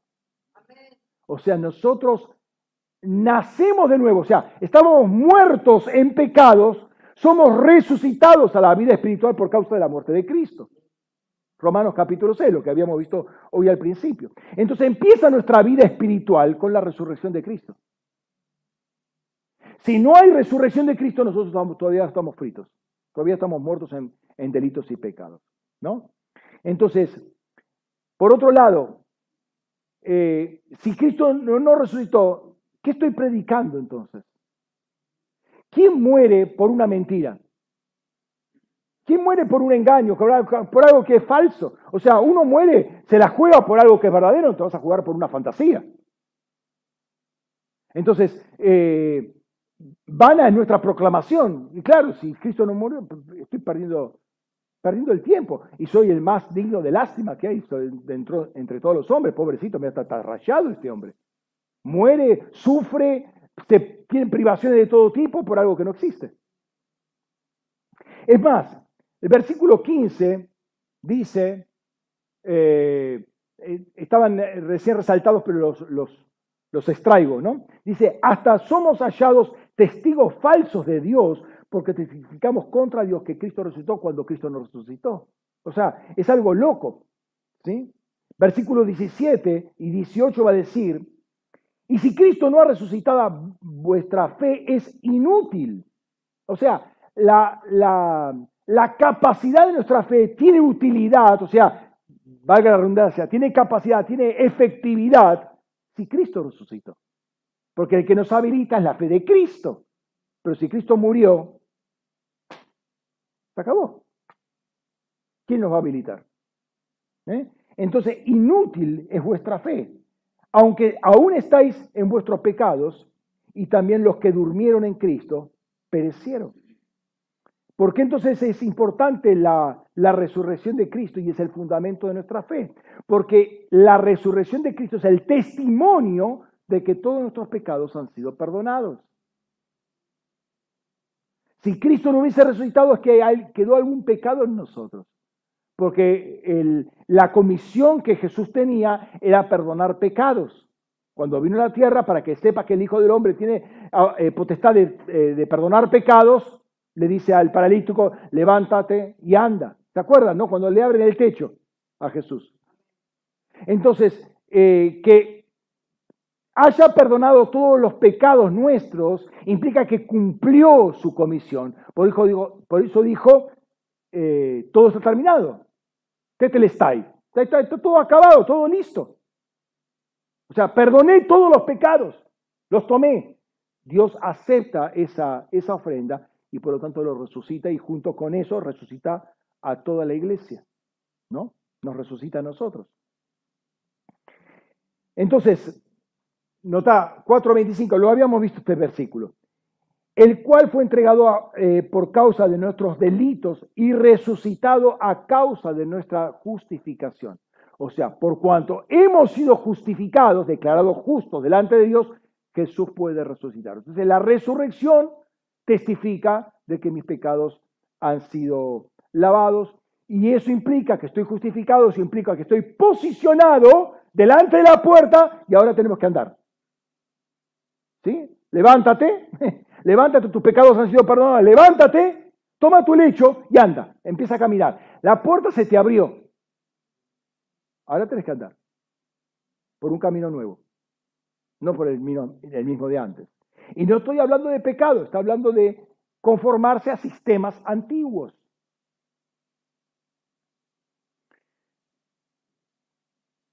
El versículo 18 abre otro tema, que es el de la esperanza de los que murieron en la resurrección, eh, eh, en la esperanza de la resurrección física. Porque eh, el versículo 18, voy, a, voy atrás, fíjense, acá dice, y también los que durmieron en Cristo perecieron. O sea, si es vana la fe, entonces creyeron en algo que no existe. Entonces definitivamente perecieron. Murieron en sus delitos y pecados y perecieron eternamente. La resurrección de Cristo habilita a que no perezcan eternamente. ¿Eh? Entonces, voy, ahí había quedado. Cuando Pablo habla de dormir, habla de las personas que partieron, o sea, murieron físicamente. Cristianos no están muertos, porque para el cristiano la muerte ya, ya fue, eh, pero duermen, partieron físicamente, duermen. ¿sí? Se refiere a la muerte física de aquellos que tenían fe. Si Cristo no resucitó, no hay posibilidad de justificación, no hay posibilidad de plataforma nueva, no hay posibilidad de nada, están muertos en sus delitos y pecados. ¿no? Versículo 19 dice lo siguiente, ¿sí? Si solo para esta vida esperamos en Cristo, somos los más dignos de lástima de todos los hombres. Wow. ¿Solamente para esta vida esperamos de Cristo? Ahí dice, si solo para esta vida esperamos en Cristo, ¿esperamos qué cosa? Somos los más dignos de lástima. ¿Para qué esperamos en Cristo? Pablo está diciendo que no esperamos a Cristo solo para esta vida y en el contexto está marcando justamente para la vida después de la resurrección. Entonces, hay una resurrección espiritual por la cual nosotros nacemos de nuevo y nos metemos, estamos habilitados para meternos en el reino, nuevo nacimiento, y hay otra resurrección que marca nuestro, nuestra esperanza, que es la resurrección física nuestra en semejanza a la de Cristo.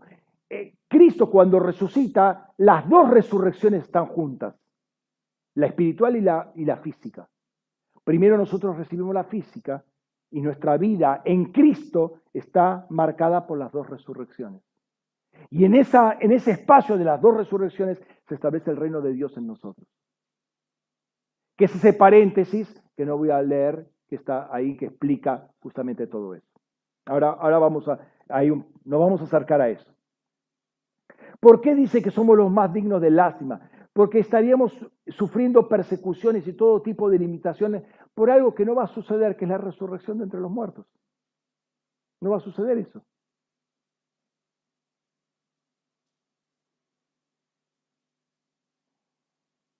Toda nuestra esperanza de salvación no solo del cuerpo, sino también del alma, depende de la resurrección de Cristo. O sea, es muy, muy amplio, muy poderoso el tema de la resurrección. Está la, la unión de mi espíritu con el espíritu de Cristo, está la salvación del, del alma y está la salvación del cuerpo. Todo eso está involucrado. Fíjate lo que dice, no lo voy a leer, pero voy a remarcar algunos versículos, lo que dice Pedro. ¿sí? Notan los, los versículos que están subrayados o resaltados. Bendito sea el Dios y Padre de Jesucristo, Señor nuestro, que según su gran misericordia nos hizo renacer para una esperanza viva por medio de la resurrección de Jesucristo de entre los muertos, resurrección espiritual. Nos dio nuevo nacimiento, nos hizo renacer.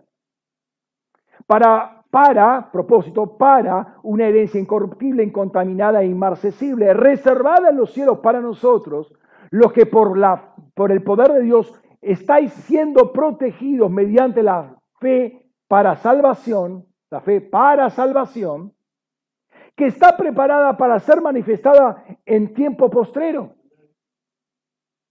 Pero como ya no somos salvos, ¿por qué va a manifestarse en tiempo postrero si ya soy salvo? ¿Ah?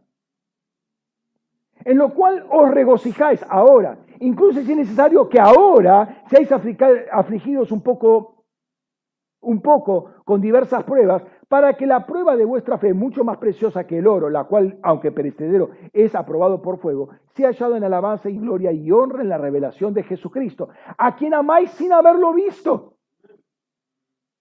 No hay visión física, eh, lo, lo amo en el espíritu, ¿sí? Pero creyendo, no lo veo físicamente, lo creo. Os alegráis con gozo inefable y glorioso, obteniendo el propósito de vuestra fe, que es la salvación de vuestras almas como nuestras almas no estaban ya salvadas? ¿Se dan cuenta que la importancia de la resurrección física? Hay un proceso desde nuestra resurrección espiritual, nuevo nacimiento, hasta la resurrección física de nuestros cuerpos físicos. Hay todo un proceso ahí donde nosotros vivimos el reino de Dios, donde Dios se va, empieza a manifestar en nosotros, Cristo se empieza a manifestar en espíritu, no lo vemos, pero lo amamos, creemos en Él, ¿sí? y Él se empieza a manifestar. Y eso va trabajando sobre nuestra, sobre sobre nuestra alma para que, para que después, en la resurrección física, nuestro cuerpo glorificado esté junto con Cristo. Entonces la resurrección de Cristo hace que el hombre en Cristo sea pleno. O sea, Pablo va a decir, estamos completos en Él, ya estamos completos en Él. O sea, el haber resucitado, ya tenemos la naturaleza divina. Estamos, no tiene, Jesús, Jesús no tiene que añadir nada a nuestra naturaleza. ¿Por qué? Porque ya somos participantes de la naturaleza divina y estamos plenos con el Señor. No tiene que hacer nada más extra el Señor para eh, crear algo nuevo en nosotros. No solo incluye el perdón de pecados y por, eh, y por consiguiente la plenitud de la vida presente, sino que también significa un glorioso futuro. Y ahora voy a ver esto, porque este, este es tremendo. Eh, hay un glorioso futuro para cada uno de nosotros por causa de la resurrección de Cristo, ¿no? Incluye una resurrección como la de Cristo. O sea, nosotros resucitamos espiritualmente, pero incluye una resurrección como la de Cristo, que la de nuestro cuerpo físico. Que obviamente no es este mismo cuerpo, es un cuerpo glorificado. El conjunto de los versículos 17 y 19, en resumen, dice que al creer en la muerte y resurrección de Cristo, nosotros, los corintios, Pablo, nosotros mismos, Hemos puesto nuestra confianza en Cristo que perdonó obviamente todos nuestros pecados. Pero si Cristo no resucitó dentro de los muertos, no solo no hay perdón, no solo eh, no hay absolutamente nada, no tenemos nada. Estamos como si nada hubiese pasado. Aunque Cristo hubiese muerto, pero si no resucitó, quiere decir que algo, en algo falló Cristo. Por lo cual la tiniebla tiene el derecho de retenerlo. Pero como no pasó eso, sino que resucitó, obviamente todo lo demás viene con nosotros. Y si hemos creído en el futuro cuando no hay futuro, entonces somos los más dignos de lástima, porque estamos todos locos. Entonces, esa es un poco la lógica de la, de la resurrección. Si creemos en algo que va a venir cuando no existe eso, bueno, sos un idealista, ¿no? Eh, y esto no porque la existencia cristiana se interese solo en el futuro, sino porque la pérdida del futuro hace a la pérdida del presente y del pasado. ¿Para qué creíste todo lo que creíste? ¿Para qué viviste todo lo que ¿Para qué estás viviendo todo lo que viviste? Todo lo que vivís ahora y por qué sufrís todo lo que sufrís? ¿Por qué te privás de todas las cosas si no hay futuro? Eh, es loco, ¿no? En el versículo 20 hay todo un cambio. Lo dice, lo dice el pero, ¿sí? Versículo 20. Pero ahora Cristo ha resucitado de entre los muertos como primicia de los que duermen. Palabra importantísima, primicia de los que mueren. Cristo es el primogénito, es la primicia de los que duermen. O sea, Él resucita y todos van a resucitar. Estamos unidos en la muerte y en la resurrección de Cristo, por lo cual nosotros eh, resucitamos a una nueva vida. Pero así como estamos unidos a esa muerte, eso es una palabra profética que se extiende también a la resurrección física, del cuerpo físico. ¿Eh? Y si Él es primicia, quiere decir que todos los que ponen la confianza en Él van a resucitar. Entonces, para trabajar eh, este último punto, el apóstol hace todo un paréntesis, el versículo 21 al 28, que es lo que había puesto en color más clarito, en azul más clarito, que no lo voy a trabajar, que justamente tiene que ver con todo lo que es el reino, porque es ahí donde eh, empieza toda la guerra contra los enemigos y el último enemigo a vencer es la muerte, etcétera, etcétera. Todo eso es eh, el reino de Dios en nosotros, circunscrito entre las dos resurrecciones la espiritual y la física nuestra, que son las dos que hace Cristo Jesús, por la cual Él es la primicia. Y termina todo este tema, salto el versículo 29, antes del paréntesis, dice, si no es así, ¿qué harán los que se bautizan por los muertos? Si de ninguna manera los muertos resucitan, ¿por qué entonces se bautizan por ellos? ¿Y por qué nosotros estamos en peligro a, toda hora? No, no, no una cosa. Esta era una secta, no se sabe nada acerca de esta secta y de lo que toman los mormones. De este pasaje, este versículo, tienen toda su, doctrina sobre el bautismo por los muertos. Ahora, aún esta secta, y lo curioso es que Pablo no haya dedicado un par de versículos para eh, decir que, que estaba equivocado, probablemente ya les había hablado, por lo tanto ellos lo sabían, y es algo quizás algo local de Corintio, porque no sé, no, no hay registros en, la historia de, esta secta de que bautizara por los muertos. Entonces, eh, si se bautizan por los muertos, y los muertos no resucitan, para, ¿por qué se bautizan por los muertos? O sea, ¿en, qué están poniendo la esperanza? ¿Te das cuenta? Otra vez, aún los, los, los herejes sabían que había resurrección. Porque si no, ¿para qué se estaban haciendo este acto? ¿No?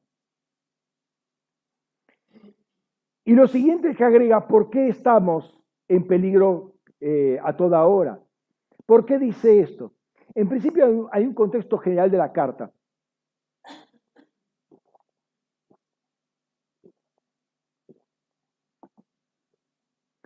Que había muchos que no aceptaban el apostolado de Pablo. Y si Pablo está predicando la resurrección porque es perseguido, si está predicando algo que no existe. Entonces, él está mostrando que eh, toda la persecución se persigue por, y, eh, porque hay algo de verdad que está diciendo que él molesta, por eso, es perseguido. ¿no? Entonces, eh, está relacionado la está relacionando, perdón, él considera Pablo considera que la resurrección de Cristo es fundamental para la vida cristiana, para el comienzo y apunta hacia el final. Es la esperanza que yo tengo de resucitar. Por eso vivo como vivo, vivo como vivo justamente por esa, por esa esperanza. Su vida arriesgada como apóstol pasa a ser totalmente ridícula si no hay resurrección de los muertos. ¿Para qué? Es loco. Si no hay resurrección de los muertos, Jesús no puede llamarse primicia de los que resucitaron de los muertos. Entonces, eh, estoy, estoy falseando todo el Evangelio, ¿no? Entonces, ¿para qué estar peleando y privándome de tantas cosas, ¿no? Entonces, Pablo va a una parte exhortatoria, por así decirlo, una exhortación. Versículo 32 dice, si como hombre batallé contra fieras en Éfeso, ¿qué provecho tuve si los muertos no son resucitados? Comamos y bebamos, que mañana moriremos. No hay registro en el Nuevo Testamento de que Pablo haya peleado con fieras en Éfeso. hablando de fieras físicas, animales. O sea, había una práctica, sobre todo en el, lado oriental, también en Roma, pero en el lado oriental del imperio, de que algún condenado vaya al circo a ver cómo pelea con las fieras. Obviamente las fieras se los comían, ¿no? O sea, la probabilidad de zafar de las fieras era, era muy pobre, ¿no? Sobre todo porque los, los que eran arrojados no eran gente entrenada, no eran gladiadores, eran esclavos, cristianos. Ahora, si Pablo hubiese sido puesto en un circo y hubiese sido liberado de esa manera, eh, hubiese sido mucho más notorio en el Evangelio, sobre todo en Hechos de los Apóstoles, Lucas lo hubiese reportado. Pero no hay eh, indicios que Pablo haya estado físicamente en un, circo eh, peleando con, leones o, cosas por el estilo. ¿sí? Lo más probable es que aquí tengamos una referencia a una guerra espiritual. Fieras, en el sentido de eh, seres espirituales, de gran intensidad, que implicaba inclusive su riesgo físico. Ahora, esto está en paralelo con lo que padeció Jesús. Nuevamente, Pablo siguiendo la vida de Jesús, aún eh, igualándose en su muerte. ¿no? Fíjate, leo simplemente Salmo 22, algunos versículos. Me han rodeado muchos toros, fuertes toros de Bazán me han cercado. Abren su boca contra mí como león voraz y rugiente. Soy derramado como aguas y todos eh, mis huesos se descoyuntan.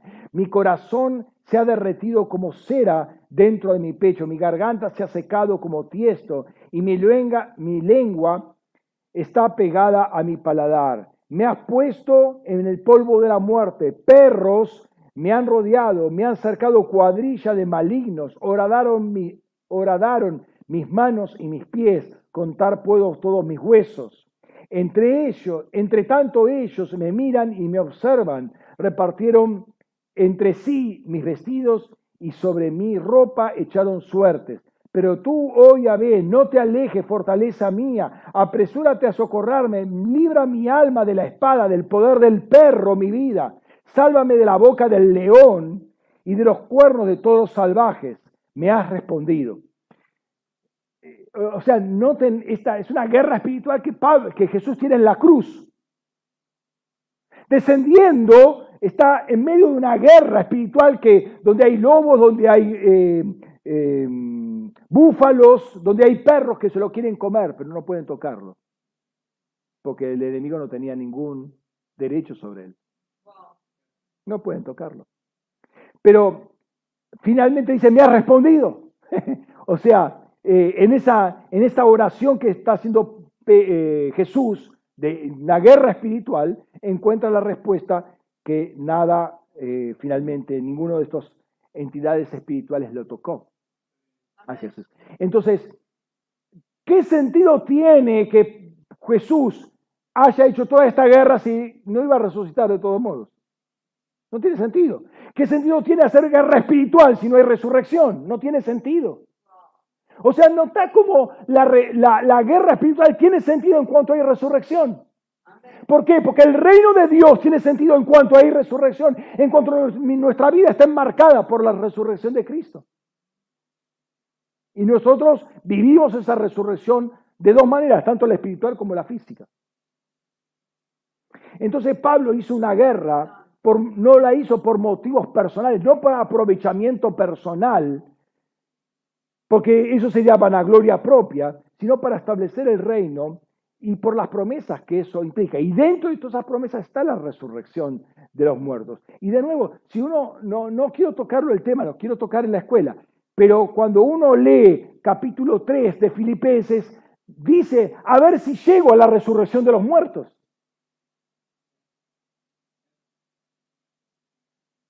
O sea, ¿para qué vivimos lo que vivimos? Porque yo esperamos, la resurrección de entre los muertos. Mi vida está embarcada entre dos resurrecciones. Y eso se debe a la resurrección de Cristo. O sea, mi vida está definida por la resurrección de Cristo. Él es mi alfa y mi omega en cuanto a, este, a este tiempo que vivimos acá, ¿no? Entonces, Pablo ve la importancia de la resurrección de los muertos porque marca un estilo de vida cristiana, marca cómo yo vivo en el reino de Dios. La resurrección de Cristo me marca mi vida. Ahora, y esto es lo que va a decir Pablo ahora, ¿no? Este, le va a decir a los corintios, y es la, la parte exhortatoria. ¿Cómo estamos viviendo nosotros? A la luz de esta resurrección de Cristo, la cual experimentamos. ¿Cómo estamos viviendo nosotros? Y acá cita un pasaje de, de Isaías, Isaías 22:13, que tiene que ver con Dios le está hablando al pueblo de Israel para que se arrepienta, que se metan en ayuna, que, que, que, se metan en llanto por todo lo que están haciendo. ¿Y qué hace el pueblo Israel? Le entra por un oído y le sale por el otro. O sea, una total irreverencia y desinterés por la palabra de Dios. Ah, comamos y bebamos. O sea, no tenían fe ya. Los versículos de eso que le leí, les entraba por uno y les salía por el otro, no, no le daban ni mayor importancia a lo que querían vivir, era la vida natural. Comamos y bebamos, total mañana vamos a morir. Entonces, ¿para qué restringirme? ¿Para qué vivir como dice el Señor? No me interesa, no es mi Señor, no es nada.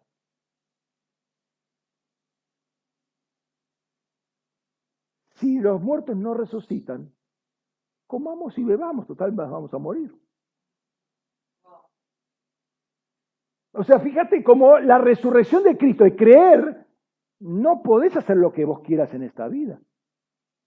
O sea, te marca un estilo de vida. La resurrección de Cristo te marca un estilo de vida. Y esto habla de una completa ignorancia de la realidad espiritual y una falta total del temor de Dios, de eh, este tipo de expresión, sea de los judíos como de los, de los cristianos, ¿no? Entonces, con esta realidad histórica en mente, Pablo dice lo mismo, si no hay resurrección de los muertos, no tenemos norte. ¿Para qué privarte de algo? ¿Para qué estar perseguido de un lado para el otro? Viví normal, o sea, viví común, como, como todos los demás, total, si no hay muerte, si no hay resurrección. Vivir tu vida natural. Pórtate bien, si querés. Hace bien. No te, no te mandes ningún exceso. Ahora fíjate lo que dice Pablo en el versículo 34, la parte exhortatoria, ¿no? Volved como es justo a la sensatez y no sigáis pecando porque algunos no tienen conocimiento de Dios. Hablo para vergüenza vuestra. Te vuelvo a repetir, la calidad de vida que tenemos está en íntima relación con la resurrección.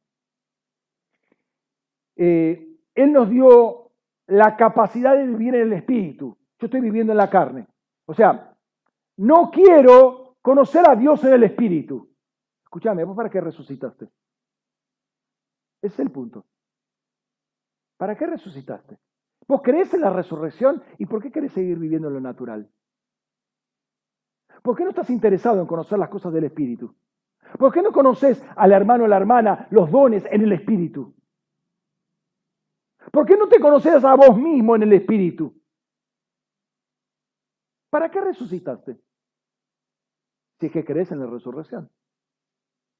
Porque que resurrección hay. El punto es ahora si nosotros la creemos, eso lo hacemos, lo hacemos propio. Si, vamos, si vamos a seguir viviendo en lo natural,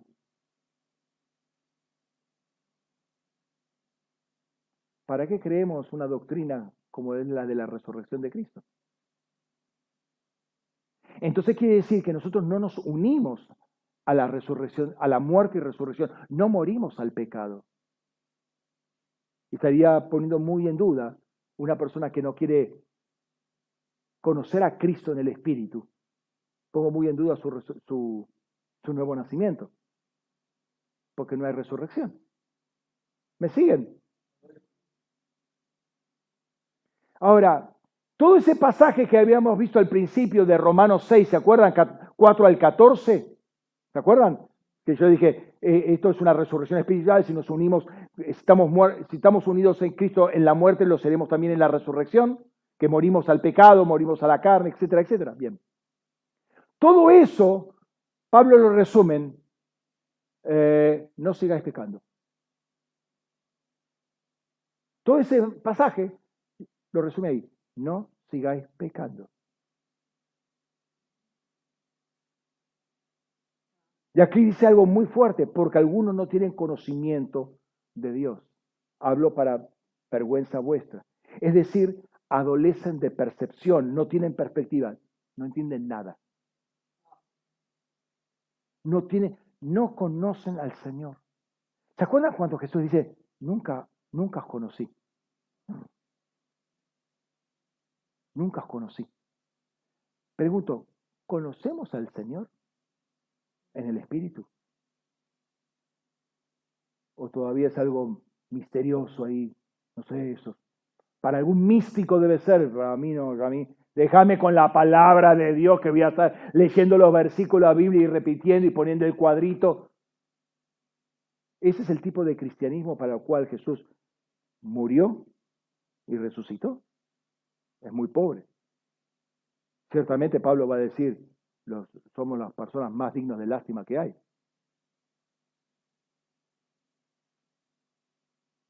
No es un conocimiento mental, es falta de temor de Dios, es falta de revelación. El Espíritu revela a nuestro espíritu los misterios de Dios, porque no lo amamos al Señor, entonces esto está cerrado para nosotros. Pero si lo amamos, eso se abre a nosotros. Y lo que ojo no vio, ni oído yo, ni subió a nuestra imaginación, es lo que Dios tiene preparado para nosotros.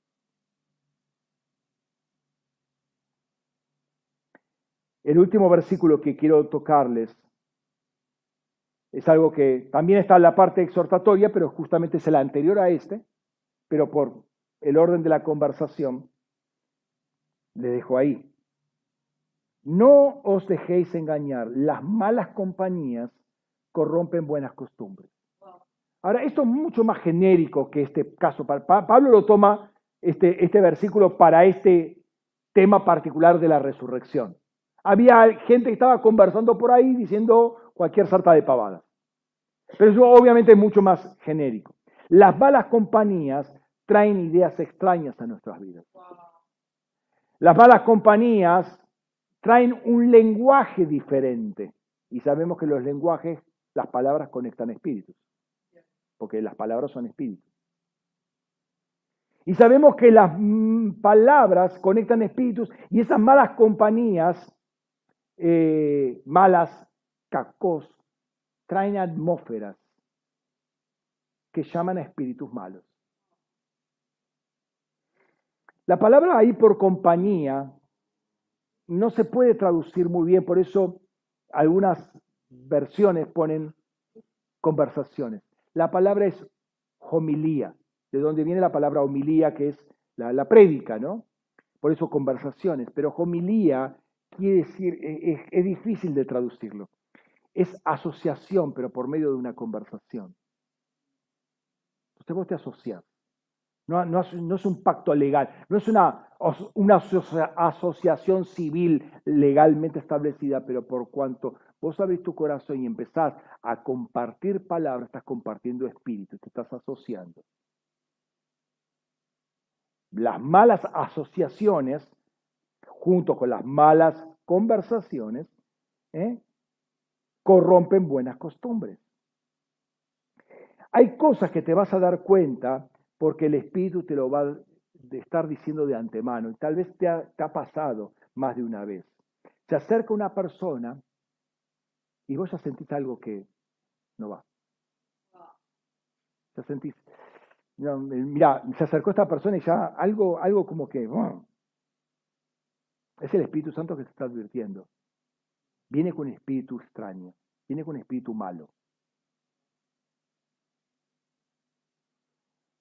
Y el que no está avisado, el que sigue caminando naturalmente, dale, le entra a hablar, sí, uh, sí, qué bárbaro, sí, ¿sabes todo lo que muere acá? Oh, sí, está terrible, la situación, uh, las calles siempre están rotas, uh, terrible, empieza todo, todo, no te das cuenta, pero uno empieza a ser involucrado en toda una cantidad de espíritus malos, ¿no?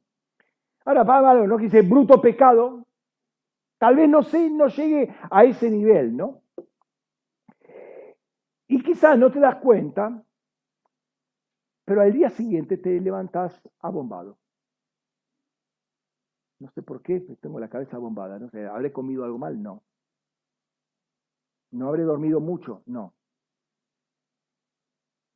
Hablaste con una persona que no tendrías que haber hablado y te transmitió un espíritu malo. Y no escuchaste al Espíritu Santo cuando te lo dijo. Te lo advirtió.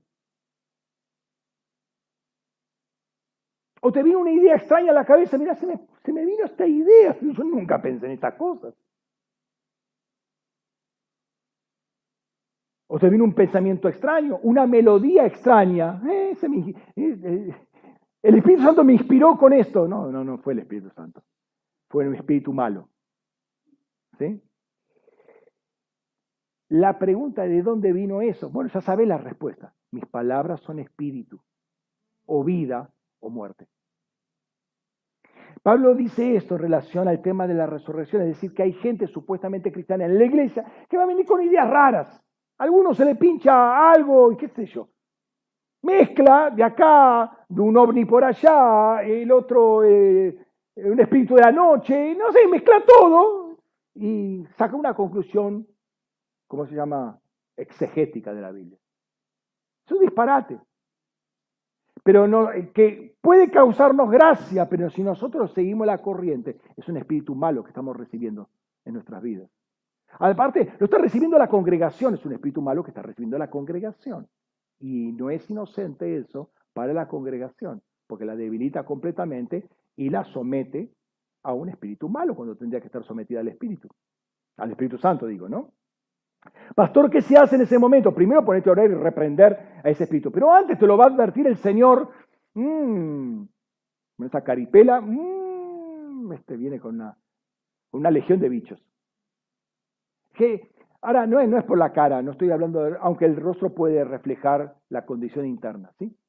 Eh, es el espíritu lo que tiene que, que dar testimonio. ¿Qué es, ¿Qué es lo que tiene? Porque es conocer a la persona en el espíritu. Eso es lo que nos habilita la resurrección de Cristo, conocer a las personas en el Espíritu. O sea, no voy a poner ahí como patobica en la puerta si no entra nadie. Tengo que tener cuatro metros de altura, dos metros de ancho para ser, para ser de portero. No, hermano. Vos tenés que tener discernimiento de espíritu para ser portero. Para ver, ¿no? Por cómo viene y quién viene, qué es la, quién es esta persona. La conoces ya en el espíritu. El espíritu también dice, no, Vos no tenés que entrar acá y punto. Esa es la habilidad que el Señor nos da desde Pentecostés. Eso es conocer, eso es participar del reino de Dios. Que lo habilita obviamente la resurrección de Cristo. Nuestra vida se establece entre dos pilares, que son dos resurrecciones. Una es la espiritual, que podríamos decir eh, el nuevo nacimiento, el renacemos a esa vida, para comenzar a vivir la vida en el Espíritu, para conocer a Cristo, para conocer a los hermanos, para conocer todo el Espíritu, para ser partícipe de toda la revelación que Dios nos quiere enseñar, que no sería posible hacerla de ninguna otra manera. ¿sí? No podemos entenderla con la mente natural, maravillas del reino, para entender cómo el reino funciona. Y la otra justamente, y, para conocer los poderes del siglo venidero, o sea, por la fe, yo adelanto todo aquello, lo, lo hago presente. ¿Sí? Me levantará, pero me levantó ya y me sigue levantando. La otra, la, otra, la otra resurrección, de la cual la primera es un recordatorio eh, de que Cristo es la primicia, es que si es primicia, entonces todos los que están unidos a Cristo van a resucitar con Él. Por lo tanto, nuestras vidas en el Espíritu y lo que es el reino de Dios, que se define en la experiencia diaria, ese paréntesis que no analizamos del versículo 21 al 28, que no analizamos, que está ahí todo lo que es el reino de Dios en forma experiencial para nosotros. Te animo que después que lo revises. Está entre paréntesis, porque es un paréntesis, básicamente, no porque sea algo sin importancia, sino porque corta eh, la línea para dar toda una explicación, ¿no? Tampoco hay que tomar la doctrina y la fe en las dos resurrecciones a la ligera, sin el compromiso que implica. Porque si no, ah, no, yo estoy en el espíritu y me importa tres, tres rábanos lo que pasa acá en la tierra. No, no, justamente la idea está en el espíritu es para bajar a la tierra todo lo que el Señor me muestra en el espíritu. ¿sí? Pablo va a decir, se habéis resucitado con Cristo, primera resurrección, la resurrección espiritual, saber resultado de Cristo, buscar las cosas de arriba, no las de la tierra, no caminéis en la carne, caminá en el espíritu. Porque hemos resucitado con Dios, porque Cristo resucitó físicamente, nuestra vida ahora está escondida con Cristo en Dios. Y hace esto un estilo de vida. Esto hace, o mejor dicho, esto hace un estilo de vida agradable al Padre. Caminamos por la fe, caminamos en lo que el Señor proveyó, empieza a volcarse sobre todos nosotros toda la realidad de esa eh, vida en Dios. Lo que ese camino que abre el Señor para nosotros, ese levántate y anda, ese camino que pone por delante, es lo que el Señor quiere empezar a revelarnos. Y tener la plena confianza que está trazado. No tenés que ayudarlo a Dios a trazar ningún camino. Lo que tenés que hacer es caminar por ese camino. Pero no lo veo. Por eso tenés que conocerlo en el Espíritu a Dios. En el Espíritu vos vas a empezar a conocer ese camino. Y ese camino va a terminar en la, en la resurrección física tuya. ¿Me, me sigue? ¿Sí? Cerra tus ojos.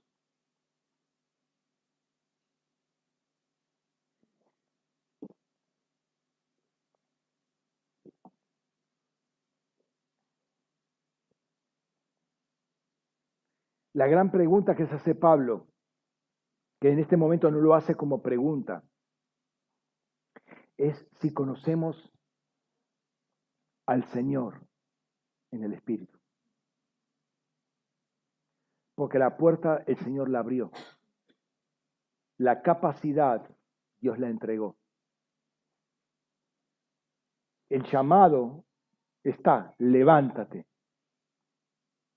y anda. La posibilidad de ingresar a la experiencia del reino del Señor, de, Dios, no de verlo de afuera. El que nace de nuevo puede ver el reino. El que nace del agua y del espíritu puede entrar en el reino. El reino nos presenta un gran desafío a no seguir viviendo como vivíamos antes, aunque viviéramos evangélicamente bien.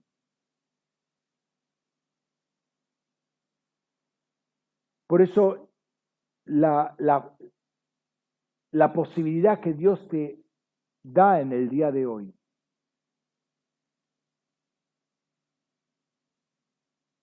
es de conocerlo a Él. No conocerlo a Él en este tiempo es vergüenza. Pablo lo dice, para vergüenza vuestra. El no conocerlo a Él cuando tenemos la posibilidad de conocerlo es vergüenza. ¿Cómo una iglesia va a estar en vergüenza? ¿Cómo una iglesia no va a conocer a Cristo? Y no lo conocemos físicamente, lo conocemos en espíritu. es lo que se inauguró en Pentecostés para todos nosotros. Entonces, así como Jesús le, pregunta, ¿querés ser sano?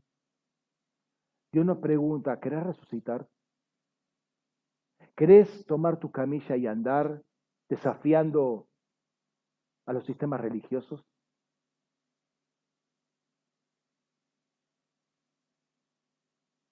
Esa es la decisión. La doctrina pelada, muy interesante, pero es, es filosofía barata. El tema es el compromiso. Lo que implica ese, es la resurrección de Cristo. No solamente cambió todo lo exterior, cambió lo interior también. Cambió tu naturaleza, nuestra naturaleza la cambió. Cambió nuestros caminos para que ya no sean los nuestros, sean los de Él, lo que Él trazó para nosotros.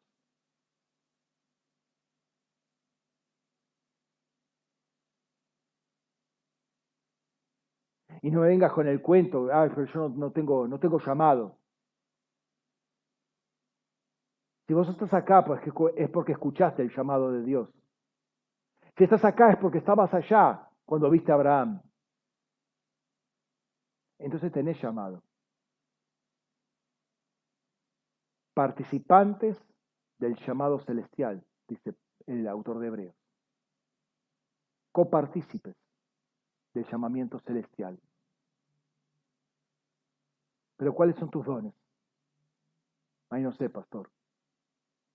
¿Y para qué está el Espíritu? Si no es para conocer. ¿Para qué está la revelación si no es para transformarnos? ¿Para qué es ese tiempo entre estas dos resurrecciones? Sino para que el reino de Dios primero se establezca en mi vida.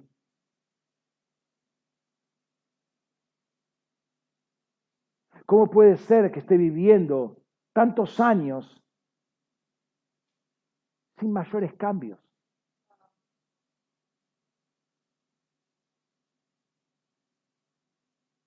Y todavía sigo evangélico como siempre.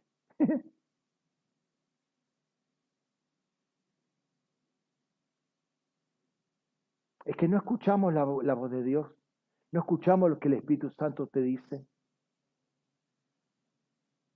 Confiamos más todavía en nosotros, en nuestras técnicas, en nuestra forma de vivir natural, espiritualizada, pero finalmente vida natural, vida por los sentidos, vida por conocimiento, vida por experiencia. Que la puerta que el Señor está abriendo delante de nosotros.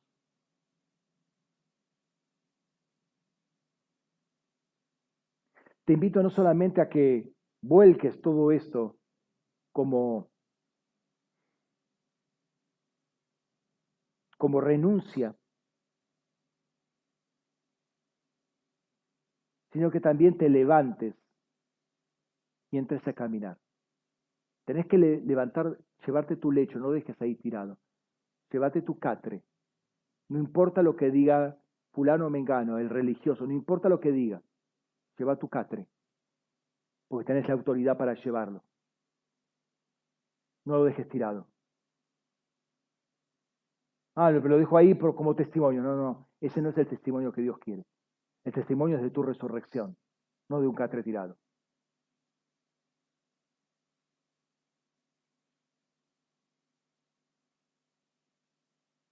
Y entra a caminar.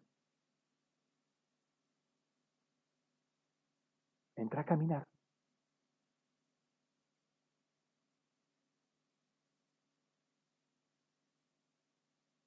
Señor, en esta mañana queremos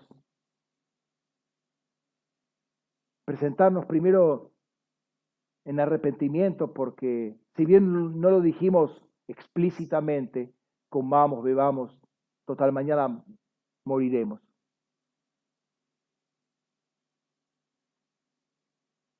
Pero muchas veces caminamos en nuestra vida cristiana como si tú nunca hubieras hubieras dado ningún, ningún giro, como si nunca nos hubieses abierto una puerta para caminar cambiar de rumbo,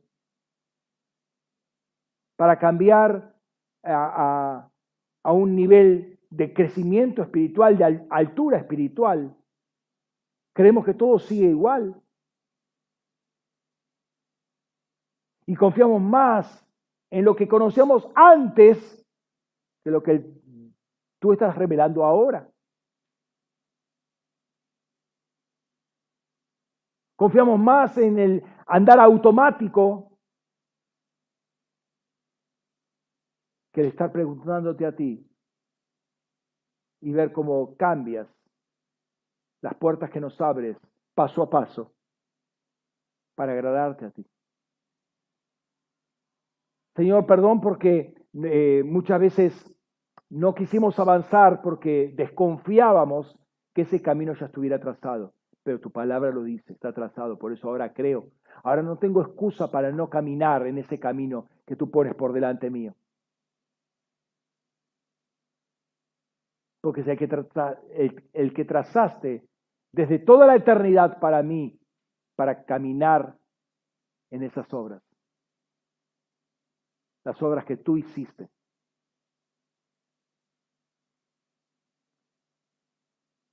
Señor, que ese espíritu de resurrección que, que nos levantó, que nos sacó del pecado, de los delitos, de las transgresiones, ese espíritu de resurrección que nos dio nueva vida, nos hizo renacer a una esperanza viva. Señor, empieza, empiece a desarrollar los frutos de una vida en el espíritu en cada uno de nosotros. Señor, que tu gloria empieza que tu gloria descienda sobre cada uno de nosotros y podamos eh, recibir toda esa, esa, esa, esperanza que esperamos, valga la redundancia, a todo aquello que esperamos, que lo recibamos, que seamos conscientes de lo que hemos recibido, que seamos conscientes de esa herencia que hemos recibido herencia positiva, herencia del, cielo, para vivir conforme a esa realidad, porque esa es la realidad que tú trazaste para cada uno de nosotros. No son dichos, no son palabras, no son expresiones religiosas, no es un manual de doctrina. Es tu Espíritu Santo hablando a cada uno de nosotros. Señor, que en este momento se abra el cielo sobre cada uno de mis hermanos, se abra el cielo sobre cada uno y sepa la herencia que ha recibido en Cristo Jesús por causa de su resurrección, cómo lo levantó desde, los, las profundidades del infierno y lo llevó y lo puso en lugares celestiales. Y dio dones a los hombres y dio dones a los hombres. No te dejó sin dones, dio dones a los hombres. Te levantó de la profundidad del infierno junto con él. Te sentó en los celestiales y te dio dones.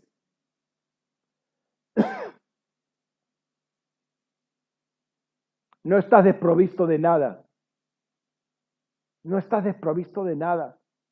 Y Señor, como dice el apóstol Pablo, que los ojos sean abiertos para que puedan conocer esas tres cosas poderosísimas que hay en, el cielo para, para cada uno de nosotros. El poder que opera en nosotros, que operó en Cristo levantando de entre los muertos, que operó en nosotros para sacarnos del infierno y ponernos en el reino del Hijo de su amor. La herencia que tenemos junto con todos los santos.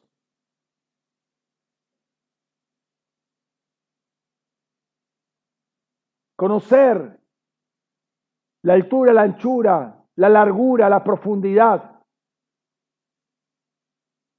Y conocerlo a Cristo, conocer el amor de Cristo, que va más allá de todas nuestras expectativas. Padre, en el nombre de Jesús, que ese manto descienda sobre cada uno de mis hermanos en este momento. Que esa revelación sea tangible en sus espíritus, se una, se fusione a sus espíritus, que puedan empezar a, experimentar esos poderes del siglo venidero que se hagan actuales por medio de la fe.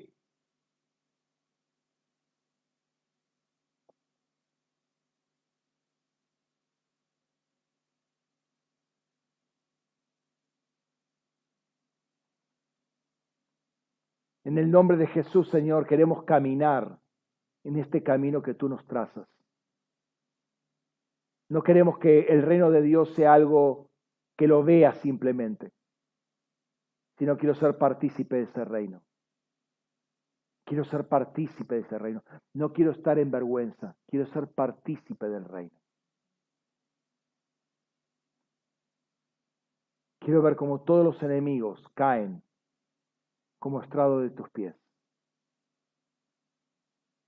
Hasta el último enemigo. En el nombre de Jesús.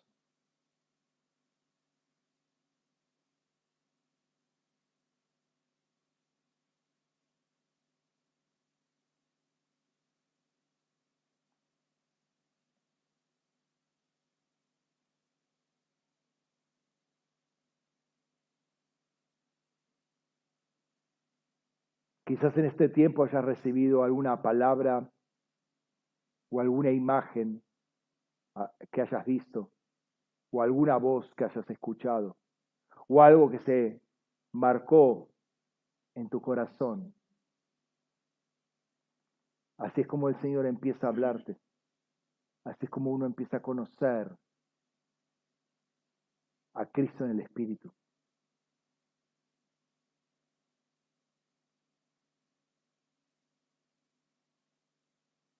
Es en los ambientes de comunión, donde se mueve el silbo apacible, donde empezamos a conocerlo a Él.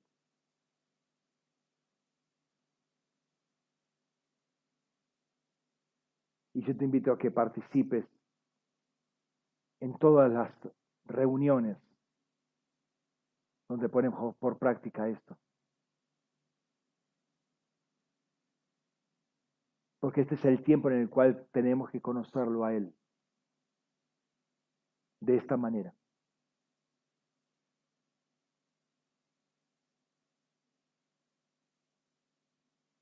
Señor, gracias por este tiempo, Rey.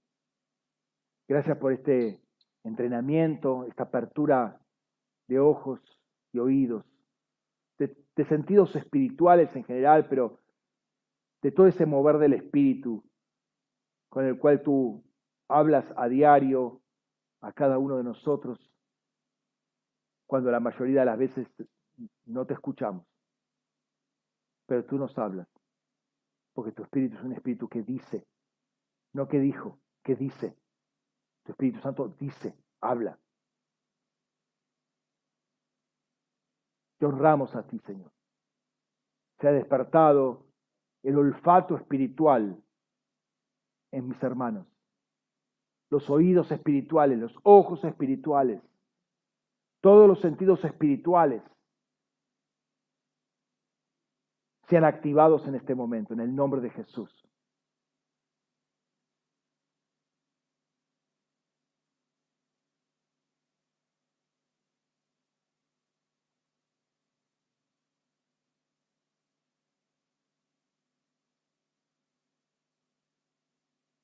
Señor, con esta realidad en mente, tú dijiste cuando estabas todavía en la tierra, que no ibas a tomar más la cena del Señor, la, cena, el pan y la copa, hasta que lo tomas con toda la iglesia en el reino. Y Señor, estando hoy viviendo el tiempo del reino, experimentando el reino, queremos celebrar la cena del Señor, entendiendo que tú estás celebrando junto con nosotros. Y que esto no es una fantasía, sino que es una realidad que la podemos vivir y experimentar y lo hacemos, Señor, porque creemos que justamente esto es lo que está ocurriendo en este momento. Está acá Jesucristo con toda su iglesia. Y estamos participando de la cena junto con Él.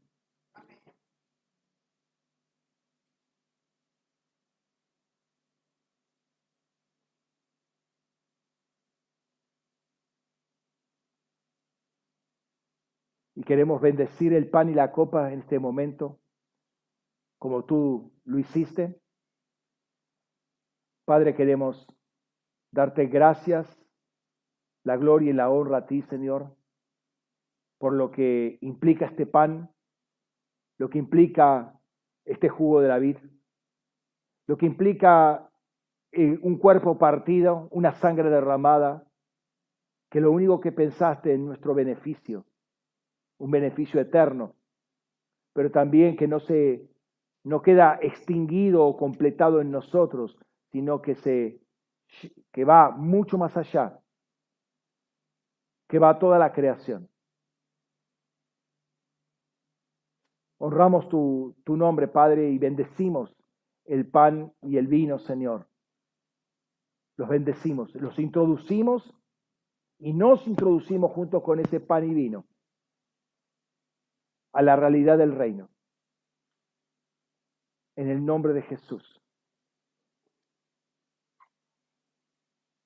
En el nombre de Jesús. Amén.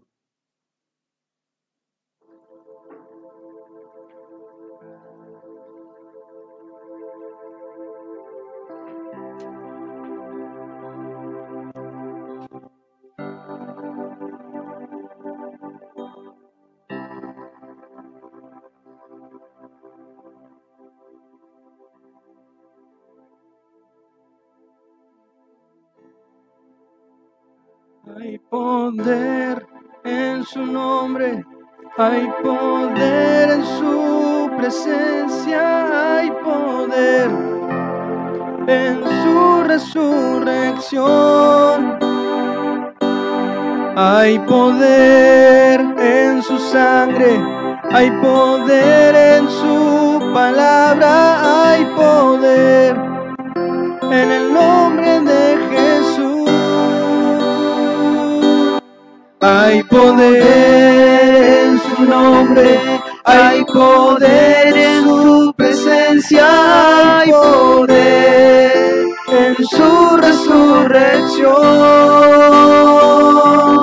Hay poder en su sangre, hay poder en su palabra, hay poder en el nombre de Jesús.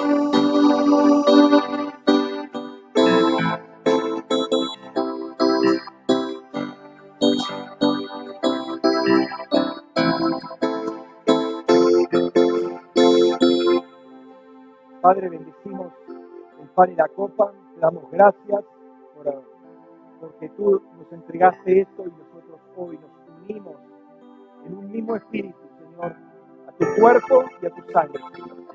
Y lo celebramos en, nuestra- en nuestros propios cuerpos, Señor, en el nombre de Jesús. Amén. Amén. Pueden participar.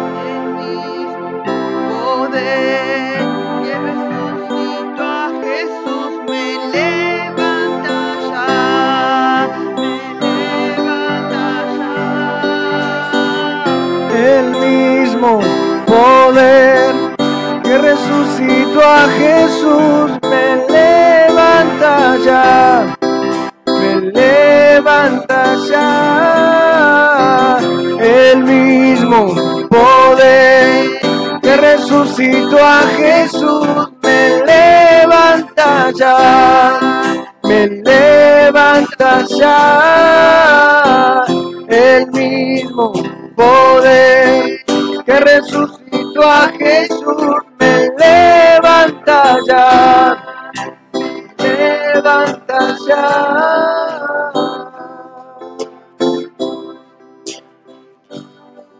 Amén.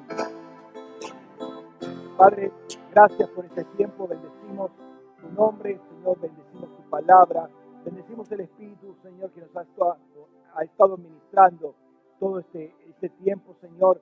Que nos conduce en todo este tiempo de resurrección. Gracias, Señor, te adoramos, te bendecimos y te exaltamos, Señor. Amén. Amén. Dios les bendiga ricamente. Los que están siguiendo por internet, que tengan una excelente semana. Nos vemos la próxima. Bendiciones.